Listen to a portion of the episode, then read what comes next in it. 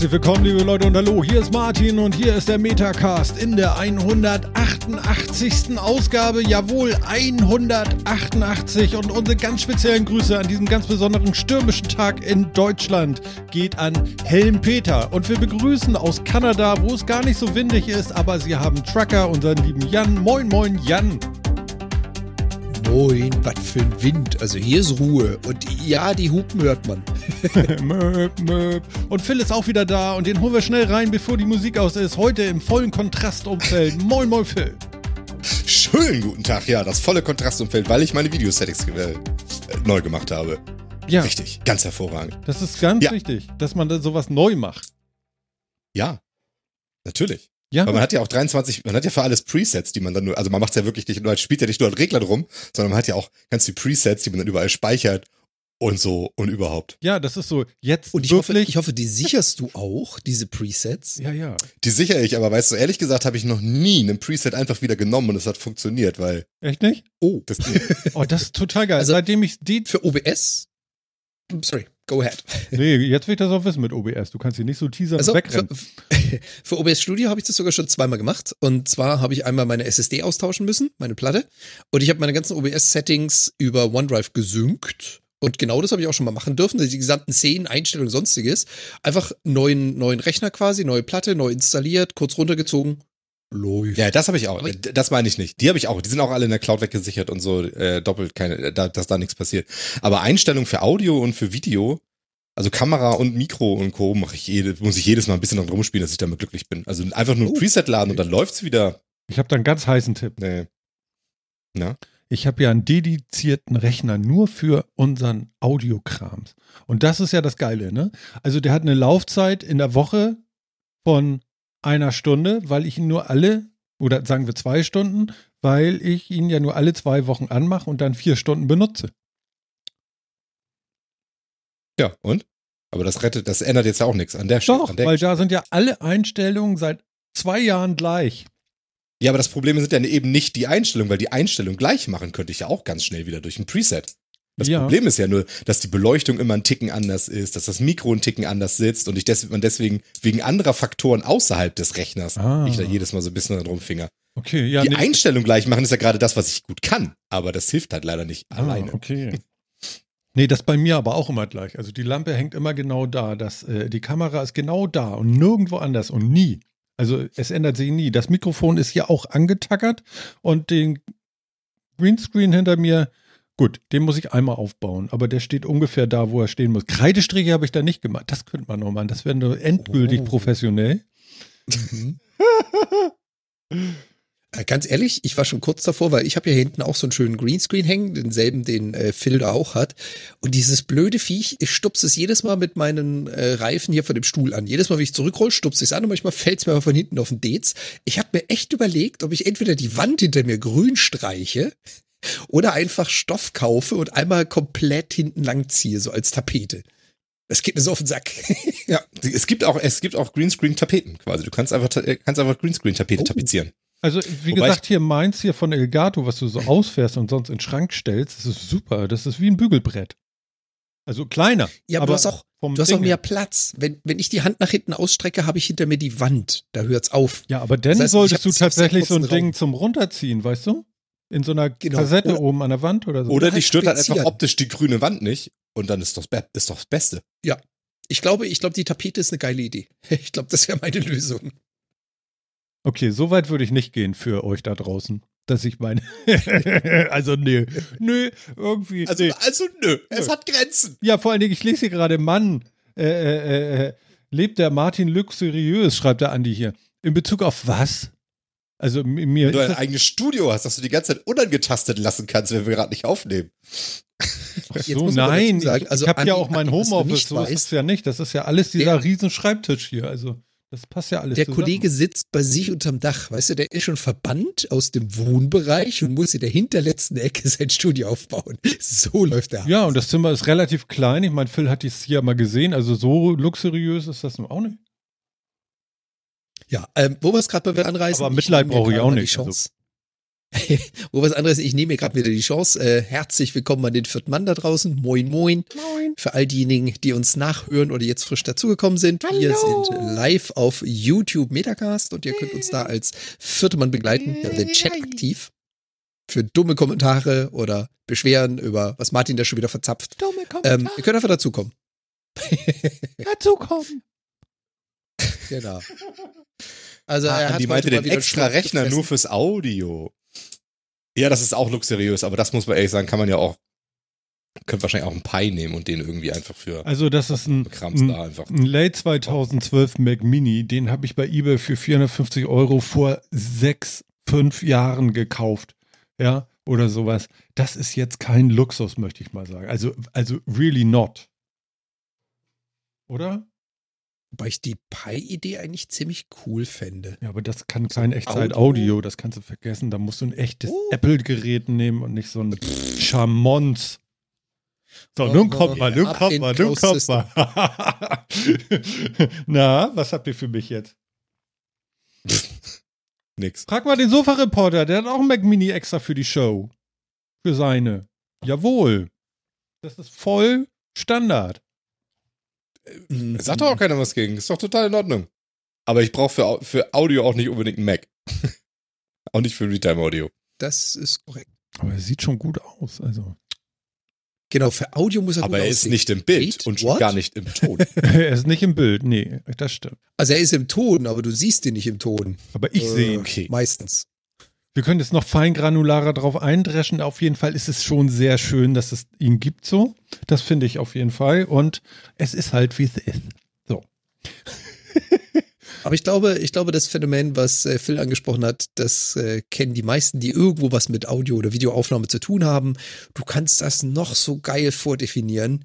Alle zwei, dreimal sitzt wieder bei so, oh, wer hat den Regler bewegt? Oder warum ist das jetzt anders? Ich hatte das gestern genauso. Es ist immer das Gleiche. Ja, ja. Bisschen anders ist es halt immer. I feel you. War doch ein Song von Deepesh Mode, oder? War es nicht so? Ein Trommelfell weniger. Ich habe, Leute, ich habe was ganz Geiles gemacht. Oh, das war so schön. Ich war auf einem Live-Konzert von Deepesh Mode und zwar ähm, noch gar nicht so lange hier, aber auch äh, neueres, ja, wo sie so ein bisschen neuere Songs abgefeiert haben.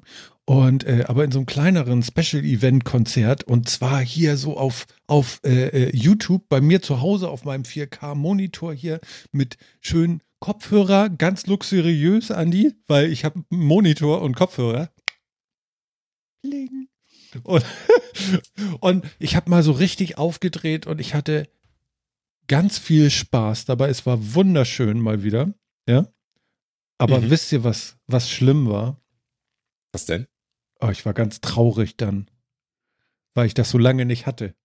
Oh, das war mit einmal so Melancholie kompletto. Irgendwie so nach, nach, nach dem zweiten Drittel so irgendwie so, fuck, ey, das ist vielleicht lange Ja, vor allem, Boah. Das war irgendwie voll enttäuschend. Die Moshpit war leer, das Bier war ständig aus. Was ein Scheißkonzert. Nee, es war, es war wunderschön, aber es war nachher irgendwie doch schon so ein bisschen so Träne im Knopfloch. Es war schön. Ich habe das total gebraucht, aber es war irgendwie auch so. naja, gut. Aber noch drei Ja. Wochen, dann ist es ja durch. Genau. Also wir haben das endlich ein durch, ne? Datum und da, da sollte man auch mal zu stehen. Ich glaube, wir nennen die Sendung auch einfach 20. März. Dann kriegen wir da endlich mal Klicks drauf. ja, das wäre doch aber ein Ding, du. Aber wo wir gerade noch bei Konzert waren, ne, um ein Thema, was vielleicht auch im, äh, ich weiß nicht, ob es im Chat äh, äh, angesprochen oder diskutiert werden kann, aber ich, ich wollte ja eigentlich zur Eskimo Callboy Tour, ne, und habe dann kurz gezögert, weil ich dachte, ah, wirklich, bist du schon wieder bereit, auf ein Konzert zu gehen, dir, dir Karten zu kaufen für dieses Jahr? Und ich dachte, ja komm, fuck it, was ausverkauft. Nein, Was für eine Scheiße. ehrlich. Oh, Echt? Fitz, Fitz. Ja, wirklich, an, zumindest Hamburg halt. Wann soll denn das sein? Ah. Wann? Wann? Wann? Äh, äh, am 8.5. Ja, okay, also da besteht sogar, vielleicht sogar Chance, dass das so dicht am, am 20.03. ist, dass es noch stattfindet. Das kann natürlich noch sein. Ja, ich dachte auch, weißt du, das ist, wenn, wenn man hin kann, dies Jahr dann wahrscheinlich da.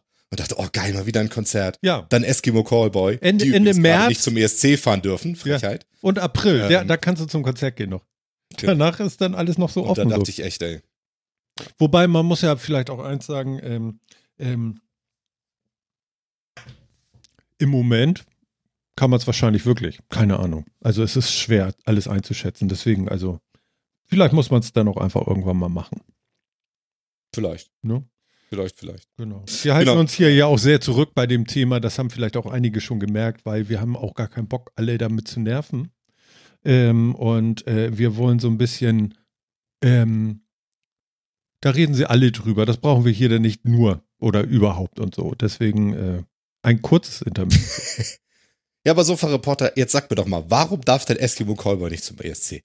ah, guck mal, jetzt sind wir Ich schon wieder weg davon. Das finde ich gut. Eskimo Call, Callboy? Eskimo Callboy, ja? Callboy.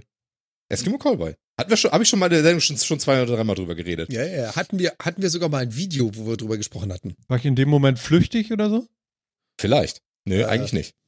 Nee, du hattest das Thema gebracht und wir hatten es dann davon von diesem gewissen Meme-Lied und der Berühmtheit. Und dann mussten wir das, den YouTube-Link hier posten und so. Da warst du mit von der Partie, Martin? Doch, ich Genau. erinnere Und mich. das so finster. Hm? Genau, das ist eine, eine deutsche Metalband. Und äh, die wollten sich, wollten zum, zum ESC Vorentscheid, aber der NDR sagt, nee, ist nicht. Warum nicht? Schade. Wie, was machen die? Sitzen die da so, weißt du, so, so, zwei, so Geschirr, Geschirr unter der Arme und Rasierklingen im Mund so und dann irgendwie so, Christ, brrr. so? Nein. Was denn? Nein, wirklich nicht. Ähm, ganz ehrlich, stell dir, schau dir stell dir mal Lordi an. vor. Naja, genau, schau dir Lordi an und so. Aber die sind ja, also Eskimo Cowboy, stell dir mal so, stell dir mal vor, Don Johnson, Patrick Swayze und Thomas Anders haben ein uneheliches Kind. Und das ist in seiner rebellischen Phase. Okay, ich hätte sie auch nicht geschickt. Geil. bei bei Don Johnson war ich ja schon Beschreibung? raus, ne? Also, Die die sind momentan auf, die sind momentan auf so einer 80er-Phase und alle, alle ihre Videos sind halt so, nehmen unterschiedliche Stile der 80er äh, als par parodistisch aufs Korn Wie war denn die und Melodie machen halt dazu, so, machen dazu halt? Metalcore.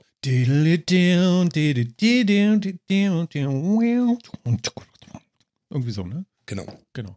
Das war jetzt aber auch nicht musikalisch gemeint, sondern mehr so aussehens- und auftretenmäßig. Wie gesagt, musikalisch ist es halt Don Johnsons beste so Rolle. Party-Metalcore. Hau raus. Ist nicht so lange her. Guter Regisseur. Also mehr Tipps kannst du nicht kriegen. Keine Ahnung. I don't know. You don't know? Nö. Verdammt. Wo denn, wurde denn dann Johnson mitgespielt letztens? Also ein Quentin Tarantino-Film und zwar Django. Da hat dann Johnson aber schon. ja, natürlich. Das war der Typ mit dem weißen Anzug und dem weißen großen Hut, der Farmer. Ach, stimmt. Das ja. war Don Johnson und das war eine ganz Hm. geile Rolle eigentlich für ihn. Also fand ich schon, fand ich schon bemerkenswert, äh, dass der da tatsächlich ein Revival, wahrscheinlich das einzige, was er, aber immerhin, also. ne? Ja, immerhin. Ne? Er, hat nicht, er hat nicht Adrian gerufen. Adrian! Guck mal, wir können das mit dem Audio machen. Das, was hier irgendwie äh, Trailer Mania gemacht haben, ja von 87, könnten wir dann eigentlich per Audio machen. Ich spreche das immer alles ein und ihr müsst raten, was es ist. Adrian! Rocky. Ja. Aber, aber ich habe ich, ich hab unseren Kanadier gesehen, der hat mir den Kopf geschüttelt, als ich gesagt habe, Adrian! Oder? Hättest du es gewusst? Das ist ja nicht nur Adrian, es ist ja Adrian. Ja, genau, hier mit Mit so einer blutenden Fresse hier. Adrian! Genau. Du brauchst dieses verboxte Gesicht. nee, Ja, zer genau. zerboxte Gesicht. Das ist auch immer super. Ja. Wait, wait a second. I'm onto that. Ja. Ja, ja, ja, ja. sehr gut, sehr gut. Genau, Andi, das Video ist nämlich super. Pump it. Pump it. Ja, super. Ähm, aber, aber wenn ihr sagt, äh, Richtung Slipknot geht das aber nicht, ne? Ist halt total eher, eher, eher uncool. Also ich habe Slipknot ja live gesehen und ich war so, wow. Mehr so, Ja, wow. genau. Also du kannst, wenn du aus, wenn du aus Slipknot ganz viel Wut rausnimmst und viel Party und Spaß reinpackst, dann vielleicht. Oh, das fällt, fällt aber schwer. Also, Ja, genau. Das, deswegen tue ich Ja. mich da auch schwer mit. Also ich würde sagen, die, Musik, die Musikstile sind jetzt nicht gänzlich, gänzlich weit voneinander entfernt unbedingt, aber, Hm. aber die Attitüde ist halt komplett anders. Deswegen würde ich die nicht schwerlich in einen Topf schmeißen, ehrlich gesagt. Ah, guck mal, Sofa Reporter, der macht ja den ESC Green Room, liebe Leute. Ja, also falls ihr es noch nicht mitbekommen habt, der ESC Green Room ist ein äh, Podcast, der sich ausschließlich und ganzjährig mit dem ESC auseinandersetzt. Und er schreibt gerade äh, in den Chat, meine Begründung zum E, was steht da? EC? Eskimo Callboy. Ach, Eskimo Callboy im ESC Green Room 76. Ja, mehr sagt er nicht, aber da sagt das. Also, äh, abonniert sofort den ESC Green Room und hört euch die 76 da an, dann wisst ihr, was der Sofa-Reporter sagt. Und da wir ihn hier ja selten, aber auch schon mal stimmlich haben, ja, könnt ihr ihn da auch stimmlich genießen. Und er freut sich bestimmt über ein Abo. Und die Glocke. Genau, hört euch das auf jeden Ach Fall. nee, hat er nicht. Stimmt, ja. Siehst du. Hört euch ein bisschen Eskimo Callboy an und dann geht zum Sofa-Reporter und hört euch an, warum er meint, dass sie nicht, oder warum, was er dazu sagt hat, warum, dass sie nicht mitmachen dürfen. Ich krieg gerade was Schlimmes. Lagezentrum der Polizei für Inneres. Sturmflut. 18.02. Hm. Mhm. 365 Upsi. über normal Null. Wir werden Das alle heißt, sterben. Seit morgen Land unter? Ach Quatsch. Sind wir schon seit Tagen. Nee, Samstag wird's am schlimmsten. Das ist jetzt geil. Ne? Hier draußen, hier draußen vor der Tür fliegt wirklich alles rum. Also sämtliche Garteninhalte der Umgebung sind, sind auf andere Gärten umverteilt. Also alles komplett egal von wem. Das Geile Ja. ist, der Und dann guckst du- Raucherpavillon von meinen Nachbarn ist weg. Ja, siehst du? Genau, der ist weg. Und dann guckst du irgendwie in die, in die Katastrophenwarnung und sagst dann, ja, Sturmflut bis Samstagnacht. Hm. Und ab jetzt wird's immer schlimmer bis dann. Ja, ja. Also ist wirklich, heute ist echt heftig heute. Und dann die nächsten Tage wohl auch. Ja, ja. Also, also da, da geht schon was. Wir kriegen einen Schnellläufer. Habe ich vorhin gerade auf NDR Info gehört. Ähm, und zwar über, äh, wie heißt dieses Hoch immer, was da einmal im Jahr, äh, Azo über den Azoren liegt ein Tief. Und äh, dieses Tief wird am Rande von anderen Tiefs äh, äh, als Schnellläufer auf einer bestimmten Kreisbahn äh, geführt. Und dadurch, dass es nach, äh, nach, nach oben rum geht, ist die Kreisbahn kürzer oder länger?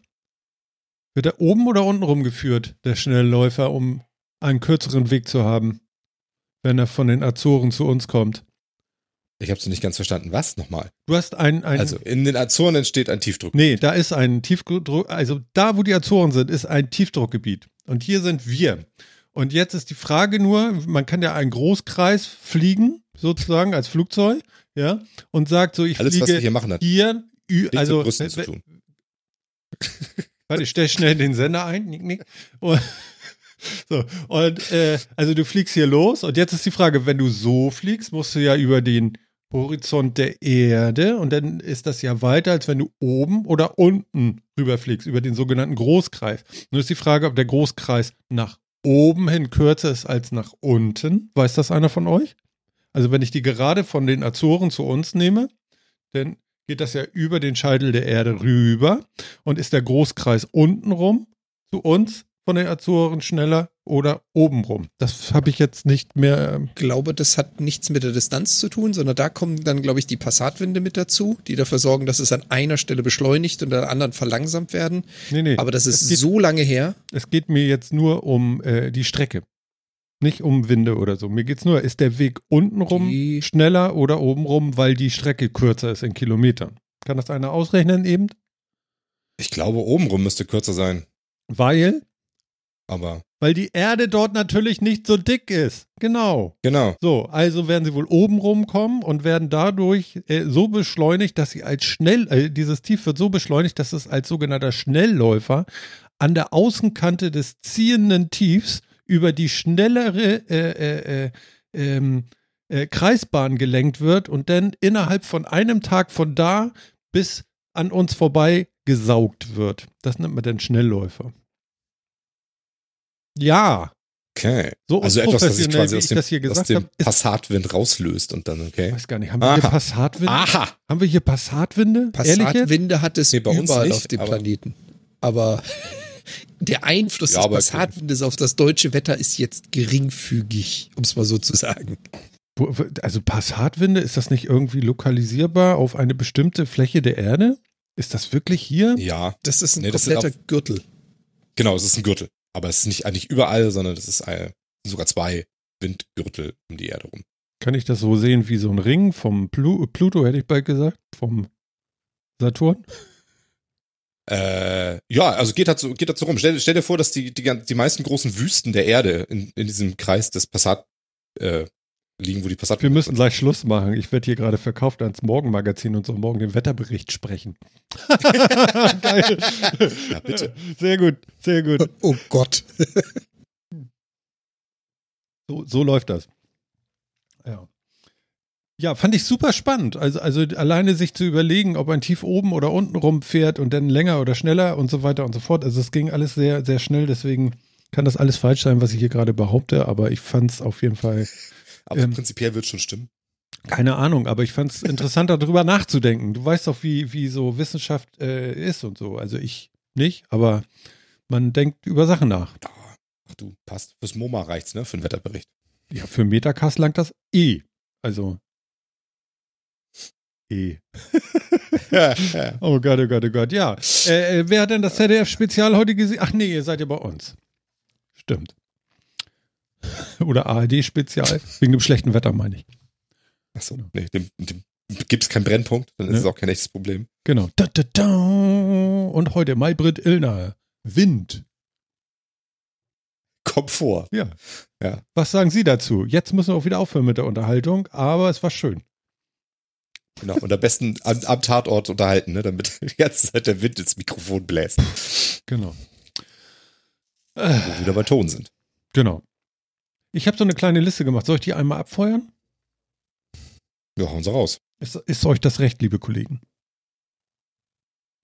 Ja. Ich bin gespannt. Okay, auf der einen Seite, Martin hat durchgespielt, habe ich bei uns in die Liste geschrieben.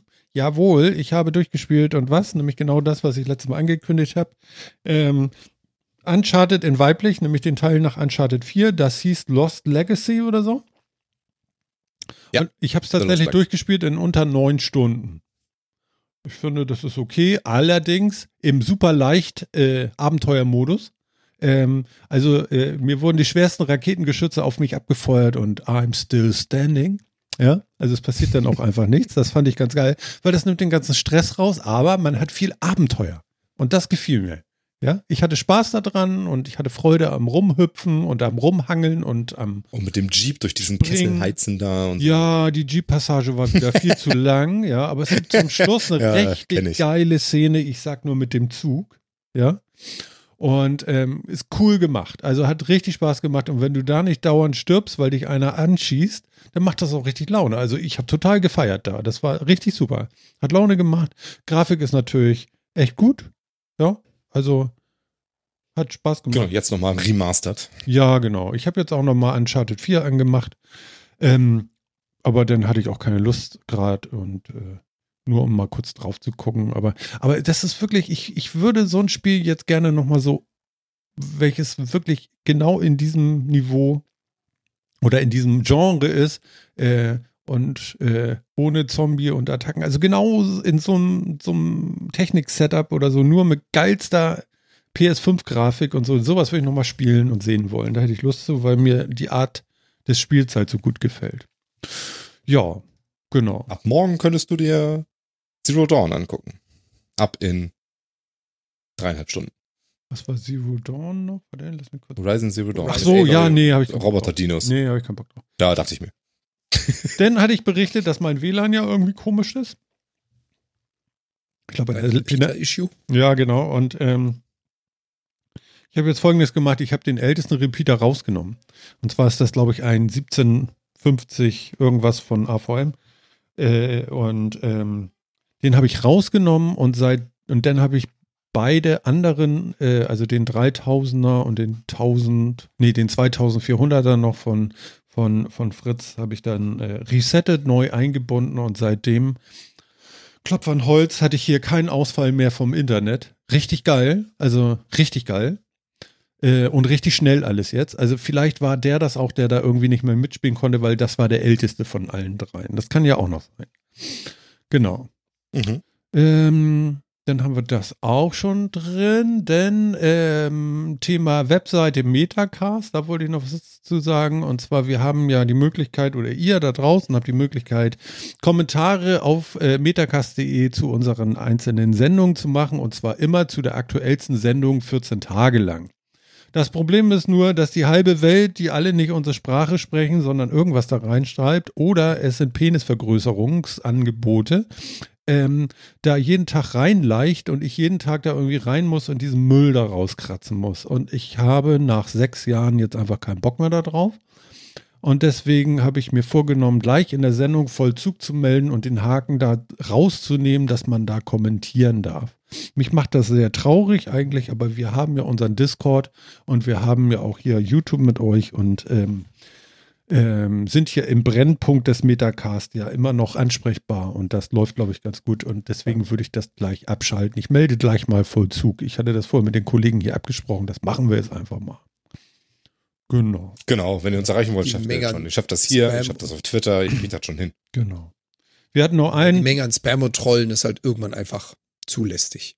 Genau. Es gab noch einen, einen, äh, einen äh, äh, auf Twitter, der wollte eigentlich den Jan ansprechen, konnte den aber nicht ansprechen über Twitter, weil er irgendwie per Direct Message nicht erreichbar ist für Leute von draußen, die wohl irgendwas oder wie. Deswegen habe ich ihm da mal was geschickt. Ähm, Genau. Das geht also auch. Wir vermitteln dann auch, zumindest soweit wir es können. Wir sind nicht 24-7 nur Metacast, wir sind ja auch noch normale Menschen. Also so ist ja nun auch nicht, genau. Aber ihr, Aber ihr, könnt immer noch zu uns durchdringen. Ob genau. das jetzt Twitter ist, Discord, als vierter Mann im Chat. Genau. Und falls derjenige, der, äh, der äh, derjenige, den ich vermittelt hatte, der wird jetzt sich angesprochen fühlen. Ähm, vielleicht hilft das auch, wenn man äh, Jan ansprechen will auf Twitter, wenn man ihn addet und einfach Ed Jan eine öffentliche Nachricht schreibt und sagt, Alter, hier, pass mal auf. Äh, der, das macht er bestimmt auch gerne, dann einfach da noch was zu, zu sagen. Das kriegt man hin. Ähm, Sicherlich. No, genau. Okay, dann haben wir das auch. Nächste Kapitelmarke. Wird lang. Genau. Ähm, Martins iPhone hat immer Probleme gemacht und auch mein iPad hat immer Probleme gemacht mit meinem O2, seitdem O2 komplett umgestellt hat auf LTE und nicht mehr, ähm, was gab es denn davor? 3G, ne? Oder wie sagt man dazu? GSM gibt es ja noch, ne? GSM gibt es ja noch. 3G gab es davor. Genau. Ja. Auf jeden Fall, das haben sie ja irgendwie. Äh, äh, genau. Warte mal, ich muss Andi jetzt erstmal die Penisvergrößerung schreiben lassen bei uns im Chat. Das finde ich ganz schön. Weil das ist gerade geblockt worden. Möchte Andi etwas sagen, dass sich die Zielgruppe bei uns in der Hörerschaft befindet, oder? Naja, er hat geschrieben, die armen Penisvergrößerer, wo sollen die jetzt ihre Werbung machen? ja, Küsschen hier, ne? Super. Und ähm, wo war ich jetzt? Verdammt. Ach ja, O2. Genau, und ich hatte immer das Problem, dass ich ja eigentlich gar keinen Datendurchsatz mehr hatte. Der Trick ist gewesen und äh, der fiel mir tatsächlich heute ein. Heute Vormittag habe ich gedacht, ah, warte mal, dein, deine Geräte sind ja eigentlich always on. Und wie wär's denn mal, wenn du es einfach mal ausmachst und neu startest und dann auch das WLAN ausmachst, während das noch bootet, dass der sich mal so richtig refresh connected und nicht, weil ich immer noch über WLAN dann auch hier äh, Mobilfunk mache bei mir zu Hause. Mhm. Kennst du ja sicherlich auch. Und ähm, ja, was soll ich sagen? Wenn ich jetzt das WLAN ausmache, habe ich hier irgendwie 18, 20, 35 Mbit wo ich vorher 0,7 hatte oder so. Also äh, es scheint tatsächlich daran gelegen zu haben, dass ich diese Modems irgendwie mal äh, ausmachen musste, die internen. Und selbst, weil wenn man äh, so Hardware hier von Apple zumindest neu äh, bootet, dann geht ja der Strom niemals wirklich raus aus den Geräten. Zumindest gehen die nicht wirklich aus, sondern da wird irgendwie wahrscheinlich nur irgendwas anderes, da kommt schon wieder. Nee, den blocke ich dir jetzt. Ausblenden. Nee, der ist weg. Ich, ich passe hier gut auf, Andi. er hat Enes geschrieben, ganz groß. Das geht nicht. Ähm, okay, Spaß muss sein. Auf jeden Fall, das war auch richtig äh, ein schöner Erfolg, wie ich finde. Ich hoffe, der hält länger als einen Tag. Genau. Dann. Genau. Dann. Ja, wenn nicht, weißt du, was du wieder machen musst. Nochmal neu starten. Nochmal neu starten. Ständig ne? neu booten. Genau. Ist, ist, halt Apple, ne? Genau. das wollt ihr doch hören. Äh, und jetzt, äh, vor dieser Sendung, wo ich jetzt gerade so auf Tabula Rasa war, habe ich gedacht, okay, äh, gestern war ich bei Thilo Jung im Chat und habe mir Erika Steinbach 2 Stunden 24 angeguckt. Äh, eine Herausforderung. Mehr sage ich dazu nicht. Ähm, und ich wollte dann ähm, ähm, mit auch was schreiben äh, in den Chat da und dann war aber irgendwie, nee, du musst erstmal abonnieren und dann fünf Minuten Abonnent sein und erst dann darfst du was schreiben. Das ist wahrscheinlich die Abwehr der Trolle. Und dann habe ich heute zu den Kollegen hier vor der Pre-Show noch gesagt, ist das nicht eine geile Idee? Ich finde das ja total super. Vielleicht kriegt man so mal, ja, die Möglichkeit, dass man noch mal einen Abonnenten dazu kriegt. Weil wir stehen starr und still da irgendwie bei der 70 und es wird einfach nicht mehr. Ich finde es erstaunlich, dass das wirklich so bockbeinig von euch da gehandhabt wird und keiner sich dazu bereit erklärt, bei uns mal ein Abo zu klicken, ja, und die Glocke zu drücken, verflucht nochmal. Wir nerven ja nicht. Wir kommen alle 14 Tage oder alle vier Wochen, wenn wir denn mal ausfallen. Also so schlimm kann es doch gar nicht sein. Verdammt. Also. Also das mal Werbung. So. Und deswegen habe ich gedacht, bevor hier einer schreiben will, der nicht abonniert hat, muss er erstmal fünf Minuten Abo Abonnement sein. So. Das fanden die beiden doof. Die konnten das auch gut erklären, weil. Weil ich, es, weil ich finde, dass, dass es ein Problem löst, das wir nicht haben, nämlich Trolle. Und dass das gerade bei so einer Sendung von Thilo Jung und Erika Steinbach so ist, wundert jetzt nicht. Und bisher haben wir relativ angenehm wenig Trolle bei uns auf, äh, in der Sendung. Und dann, und äh, wenn man das nicht braucht zur Abwehr, finde ich es generell schade, Kommunikation einzuschränken und Kommunikationsmöglichkeiten einzuschränken, wenn man es nicht braucht, um die Kommunikation aufrechtzuerhalten. Deswegen bin ich da einfach kein Freund von. Und ich glaube, dass es auch am Ende nicht für mehr Subscriber sorgt, sondern nur dafür, dass man Leute noch eher abschreckt, wenn sie mal reingucken und dann vielleicht einmal Hallo sagen wollen im Chat und dann geht das nicht. Dann ist, also ich wäre dann halt auch direkt wieder weg. Jan? Jo, also im, im Prinzip ist es genau das, was Phil gemeint hat. Ähm, Gerade wenn wir Leute haben, die einfach mal kurz zwischen reinschauen, so, hey, da ist jemand live, da heißt Metacast, wer ist denn das, was machen die so? Will hier kurz rein und einen Kommentar geben. Ich würde es genauso machen wie Phil. In dem Moment, wo ich dann die Info krieg, so, ja, also du musst jetzt schon abonnieren und fünf Minuten warten, bevor du schreiben kannst, dann sage ich, danke, schönen Tag noch. Also. Hm.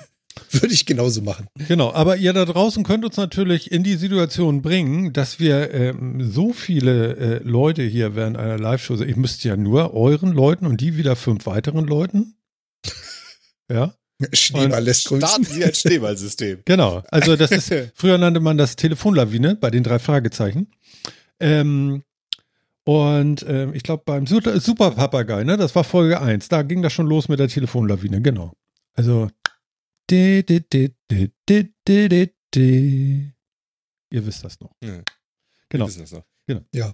Also Ja. im Prinzip, im Prinzip eine, eine hilfreiche Technik. Finde ich auch gar nicht so blöd, dass man sowas hat, wie zum Beispiel bei YouTube, dass man sagen kann, okay, wer jetzt hier kommentieren will, der, weil es gibt halt schon eine ganze Menge von solchen vollautomatischen Spam-Bots. Das merkt man auch gerade auf anderen Streaming-Plattformen wie Twitch zum Beispiel. Da hast du dann Moderatoren im Chat sitzen, die nichts anderes machen, als alle drei Minuten einen von dem wieder rauszukegeln. Ähm, ja, und die machen sich halt dann einfach. Die kreieren dann einfach 200 neue Accounts und mit den 200 neuen Accounts gehen sie dann wieder los, automatisiert und spammen überall ihre Werbelinks rein. Und ja, die kannst du natürlich ganz gut abfangen, weil ein Bot-User sagt sich dann auch, okay, wenn ich äh, 40 Kanäle gleichzeitig bedienen kann und einer davon lässt mich fünf Minuten warten, dann nehme ich einen anderen. Ja. Damit bist du die sehr schnell los. Ja. Ja, und bei so kontro kontroverseren Dingern, die auch viel Öffentlichkeit ziehen, da hast du das halt schnell, dass, dass da organisierte Flashmobs, Shitstorms und Co. dann eben losgehen. Und dann ist es gut, wenn man so ein Mittel hat, aber ich glaube, wir brauchen es einfach nicht. Ja, also ich hätte hier ja auch, also wenn hier mal so ein Storm losgeht, das, wäre ja mal interessant zu sehen, aber äh, weißt du, ich weiß nicht, wie, ich weiß nicht, wie oft ich den Monte noch beleidigen muss, bis der uns hier mal Leute hinschickt, aber er macht das ja nicht. Vielleicht ist das natürlich nicht einfach nicht drin, weißt du? Genau. Du meinst, das ist so durchsichtig? kein Beef-Channel.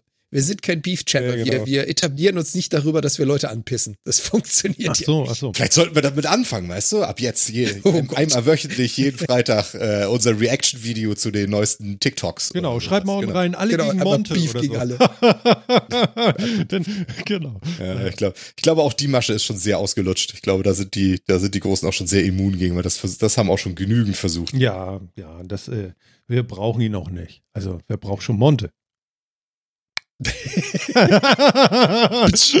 Geil, ne? Richtig? Oh je. Oh je. Genau, so läuft das. Oh Gott, oh Gott. Ja, äh, das war so mein Runaway, so irgendwie von, von letzten Mal bis jetzt, so was so passiert war. Also, äh, ja. English for Runaways. Ja, ja, genau. Also, also ich sag mal so, bei der Dieter Thomas Heck hätte gesagt, im Schnelldurchlauf, einmal durchgerusht hier. Ähm, wer ist Monte? Andi. Das ist ein Pudding. Ja. Ne? Es gibt ja, so einen Kanal. Es gibt so einen Warte. Kanal auf YouTube, der, der heißt, glaube ich, auch richtiger Kevin. Da kannst du den Eindruck machen. Ich finde auch, Musst du aber nicht. Kannst musst du aber, kannst du durchaus lassen. Also, Ne? Verdient er nur Geld mit. Bei uns ist ja alles so, wir verdienen ja auch nichts. Also hier können auch eine Million zu gucken und das wäre uns immer noch. Obwohl dann. Dann kommen plötzlich die Dollarzeichen in den Augen. Ja, ja. So schnell geht das. Bei einer Million, Phil? Also. Wenn das eine Million Leute zugucken, dann wäre das vielleicht schon was anderes. Aber bringt das überhaupt was bei YouTube? Eine Million Subscriber, ist das überhaupt ausreichend? ja. Ist das ausreichend für, für Geld verdienen? Also für Ja. eine Einzelperson, ja. Mehr als. Auch für drei mehr als. Nein. Na, okay. Also, also, äh, du kennst doch mein Niveau. Also, ja? Ja. okay, warum machen wir das nicht? Weil es nicht, nicht lange hält, ne? Warum? Wieso haben wir eigentlich nicht eine Million Subscriber? Wieso machen wir das nicht? Genau. weil- also- Verstehe ich auch nicht. Wieso machen wir denn das Also nicht? pass auf, ich weiß, ich, ich ich weiß bei einem zumindest, da geht das ganz einfach. Du musst jedes zweite Wort ist Digger. Mhm. Das ist doch die einfache Notation, oder? Alter jetzt ist eines. Punktes, anderes Und Komma. dann hast du eine Million. Ehre, Alter. Dann, Ja. dann musst du noch einen grünen Lambo fahren und dann bist du Digger, Digger. Ich glaube, du hast die Reihenfolge mit was kommt vor wem so, und was ist was kausal, der Zusammenhang so ein bisschen verdreht. Ja, nee, äh, Aber das Prinzip ist richtig. Also. Also, also ich glaube, gegen die Millionen st äh, spricht einfach der absolute Fakt, dass wir hier keinen an Karren pissen. Und hier, hier, hier uns nicht über Leute herziehen und machen und tun, sondern dass wir einfach sehr nette Jungs sind, die auch äh, äh, nicht die große äh, Zielgruppe da draußen hat. Welche, was ist unsere Zielgruppe, Chat? Wer ist das? Kennen wir die überhaupt? Kennen wir unsere Jeder, Zielgruppe? jeder, der nicht schnell genug weglaufen kann? Ich weiß nicht. Also, was ist denn unsere Zielgruppe, Phil? Definier mal unsere Zielgruppe. Kann ich nicht. Habe ich aber, würde ich auch, will ich auch gar nicht machen. Willst du gar nicht? Nee, Warum? würde da gar nicht, weil ich da nicht so analytisch rangehen möchte. Geil. Guck mal, so sind wir. Es ist uns einfach egal. Nur noch 999.930 Abonnenten. Almost there. Ja, ich meine, so muss man das sehen. Ja? Das ist, ah. Für eine Million Subs sind wir zu alt, ja? Befürchtungsweise ja. Wenn ich jetzt weggehe und die beiden machen das, dann haben die ja nochmal, wir haben ja dann 10, 15 Jahre nochmal irgendwie einen Refresher dann sozusagen drin, weil ich alter Knochen ja dann weg bin. Das stimmt, Das aber ich glaube, auch auch dann sind wir immer noch doppelt mehr, also doppelt so alt zu viel Ach quasi. Dann müssen wir unsere Kinder Doppelt so verkaufen, Phil. Ja, stimmt. Die, die können dann auch das, das Durchschnittsalter wieder einigermaßen in die richtige Bahn bringen. Ne? Genau, genau, so muss das sein. Da hast du natürlich recht, aber da wir Ah, auch. da hat er einen Punkt, der Martin, ja, genau. Ja, ja. Also lustig hier, ähm, Phil hat das, glaube ich, auf jeden Fall. Ich weiß, äh, da gibt es Aufkleber an Wänden, zumindest habe ich die mal gesehen von Mario. Und ähm, ähm, Nintendo-Spielekonsolen. Ich habe eine Headline gefunden. E-Shops für äh, Wii U und 3DS wird geschlossen, Phil. Ist das, äh, das ist der Abgesang solcher Konsolen dann, oder? Die sind dann weg, ne? Jo. Also da kommt ja Ja, auch sicherlich das- keine neue Hardware mehr für, denn und so, das kann man dann wahrscheinlich alles. Das ist dann höchstens noch mal ein Emulator-Ding, oder? Gibt's doch schon seit Ewigkeiten nicht mehr, Ich oder? habe keine also, Ahnung. Also ich war Ewigkeiten nicht, äh, ich habe sowas gar nicht. So. Äh, eine Wii U hatte ich eigentlich auch 3DS nicht. Aber- 3DSi, die habe ich beide noch hier. Aber Mhm. bewusst wahrgenommen, dass da neue Hardware kam. Ui. Ja, genau, das, das will ich auch gerade. Also ich meine, die Wii U, die war sowieso eine schwierige Missgeburt. So. Ah, schwierig. Also die, die mochte ja wirklich keiner, weil sie das, was sie gemacht hat, nicht gut gemacht hat und äh, vielleicht auf dem richtigen Weg war, weil mit der Switch hat es dann ja danach sehr gut funktioniert. Ein sehr ähnliches Prinzip, aber ähm, die Wii U war ja echt zum Wegwerfen. Aus unterschiedlichen Gründen. Also von daher, ich weiß nicht, ob da wirklich jemand hinterherholt, weil ich glaube, jeder, der eine Wii U hatte und da vielleicht auch gerne was mitgemacht hat, der hat inzwischen eine Switch. Aber beim 3DS gibt's, also welche, was ist denn der aktuelle Handheld von, den- von Ich würde sagen, eine Switch. Ist es auch die Ja, Switch, ja, oder? Also ja, ich meine, es gab nach dem Ich glaube, 3DS Switch, nichts ja. mehr. Es ist wirklich, Ähm, also sie haben die, sie haben die Nintendo äh, DS, 3DS, DSi-Serie und so weiter nicht weitergeführt. Es gab dann noch mal zwei Revisionen, einmal mit höherer Auflösung, einmal mit größerem Screen. Aber die sind nie weitergegangen. Es gab keine äh, weitere Iteration. Da war dann Schluss. Ja, genau. Ich, ich, meine auch. Und das, und dann, dann muss es, finde ich das schon. Ich meine, ich verstehe es auch, weil du hast das Handheld halt ja in der Plattform dann drin. Hm. Aber das ist dann, dann ist es jetzt ja schon deutlich, sag ich mal. Also, dass Nintendo das auch ganz klar so sieht. Sie brauchen nur eine, Ich denke auch. eine, eine, eine, eine Plattform für, für feste Konsole und für, Ja. für Handheld. War das 3DS-Ding nicht so zum äh, äh, so irgendwie so aufklappen und dann äh, mit zwei Bildschirmen oder sowas? Ja, genau. Genau. Aber ich glaube, aus diesen zwei Bildschirmen hat das auch nie wirklich viel Tolles gemacht, oder? Also, es war auch mehr so ein bisschen gimmicky, oder? Ja, also was, was gut funktioniert hat, fand ich zumindest bei manchen Spielen, war, du hattest eine Seite mit Touch und eine zum Anschauen. Das heißt, du hattest eine interaktive und eine nur darstellende Seite, aber es haben halt wenig Spiele richtig gut genutzt. Hm. Weißt du, so die Map auf einem Screen und der Control auf dem anderen Screen. Haben nur ganz wenig Spiele wirklich Ja, genutzt. genau. Und ja, und das, und auch das würde ich fast sagen, ist ein bisschen gimmicky am Ende des Tages, wenn du es so machst, ne? Weil du kannst die Map auch einblenden und danach brauchst du sie nicht wieder. Ja, stimmt auch wieder. Ja, also, Also- ich, ich habe wenig, also ich, hab, ich hatte auch kein 3DS tatsächlich, aber ich habe wenig gehört, auch dass es da Innovatives gab. Und von daher finde ich es erstmal gut. Also warum nicht? Dann stellt, also das, und dass so eine, so eine Hardware irgendwann ans Lebensende kommt und dann auch die Shops und Stores eingestellt werden, äh, verstehe ich. Auch die Notwendigkeit davon verstehe ich. Ob es Hm. zur richtigen Zeit kommt, kann ich für ein 3DS wirklich tatsächlich schlecht einschätzen. Für die Wii U würde ich da mitgehen, auf jeden Fall. Ja. Ne? Hm. Aber wie gesagt, ich verfolge das auch schon sehr lange nicht mehr. Wir haben persönlich den DS, den DSi und den 3DS. Wir haben sie alle drei, die Plattform. Wir haben auch eine Menge Spiele dafür. Aber jetzt wirklich so aktiv gesucht nach was kommt neu oder was ist angekündigt. Mindestens schon vier Jahre, wenn nicht länger raus. Drei oder vier Jahre. Ja, wenn, genau, wenn, du- wenn du die aktuellen Spiele spielen willst, dann kaufst du da halt auch eine Switch dafür, oder? Ja. Sicher. Es gibt, die, es gibt die Switch ja auch in der Lite-Version sogar, wenn du das jetzt irgendwie. Ja, das ist aber nicht sinnvoll. Also ich habe mir das angeguckt, das finde ich Nee. jetzt echt ganz merkwürdig, weil man möchte ja die, mit diesen Handheld-Konsolen möchte man doch so wenig wie möglich Handheld spielen, sondern nur als Special, wenn du es dann nicht anders geht, oder? Aber ansonsten wirst du doch trotzdem Nee. damit einen großen Monitor. Also das glaube ich Nee. ganz sicher. Nee. Was nee. nicht? nicht ganz anders. Ja? Ja. Was? Ich finde gerade find grad das Tragbare ist das Coole an den Dingern. Ich finde die- ich, ich, ich mein- es gut, dass ich dir am Monitor anschließen kann, aber ich finde das Tragbare äh, die deutlich wichtigere Funktion. Mhm. Okay. Und ich meine, da kommt's ja her. Also wenn wir jetzt diese Geschichte, die wir gerade angerissen haben, so ein bisschen zurückverfolgen und sagen, da gab's den DS, DSi, 3DS und dann irgendwann die Switch, da kommt's ja her. Du Mhm. holst dir ja eine Switch, wenn du irgendwo aus diesem Bereich kommst, wenn du ein portables Device haben willst. Und der Add-on ist dann, ich kann es am Bildschirm setzen. Wenn ich aber was für einen Bildschirm haben will, dann hole ich mir eine Xbox oder eine Playstation. Das ist nicht die Zielgruppe. Mhm. Wenn ich aber aus dem mobilen Bereich will, die auch als Add-on den Bildschirm wollen, dann erreicht es mit der Switch. Aber Mhm. ich bin da auch bei Phil. Für mich ist die Switch dann interessant, wenn sie das kann, was ein Nintendo DS, 3DS, whatever kann, nämlich in die Hosentasche gesteckt und mitgenommen werden. Mhm.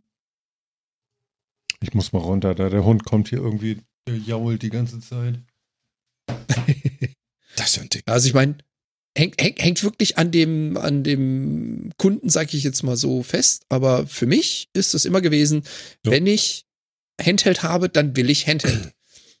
wenn ich eine Full-Power-Konsole will, dann muss die nicht unbedingt Handheld können.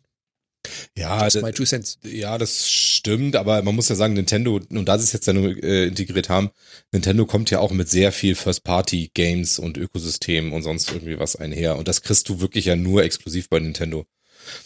Das stimmt, also da gibt, also da gibt's schon, also dass man sagt jetzt, äh, wenn ich eine große Konsole habe, dann kaufe ich mir eine Playstation, weil die wesentlich mehr Leistung hat, ja, aber das nimmt, aber die Nintendo-Sachen kriegst du ja trotzdem nicht drauf.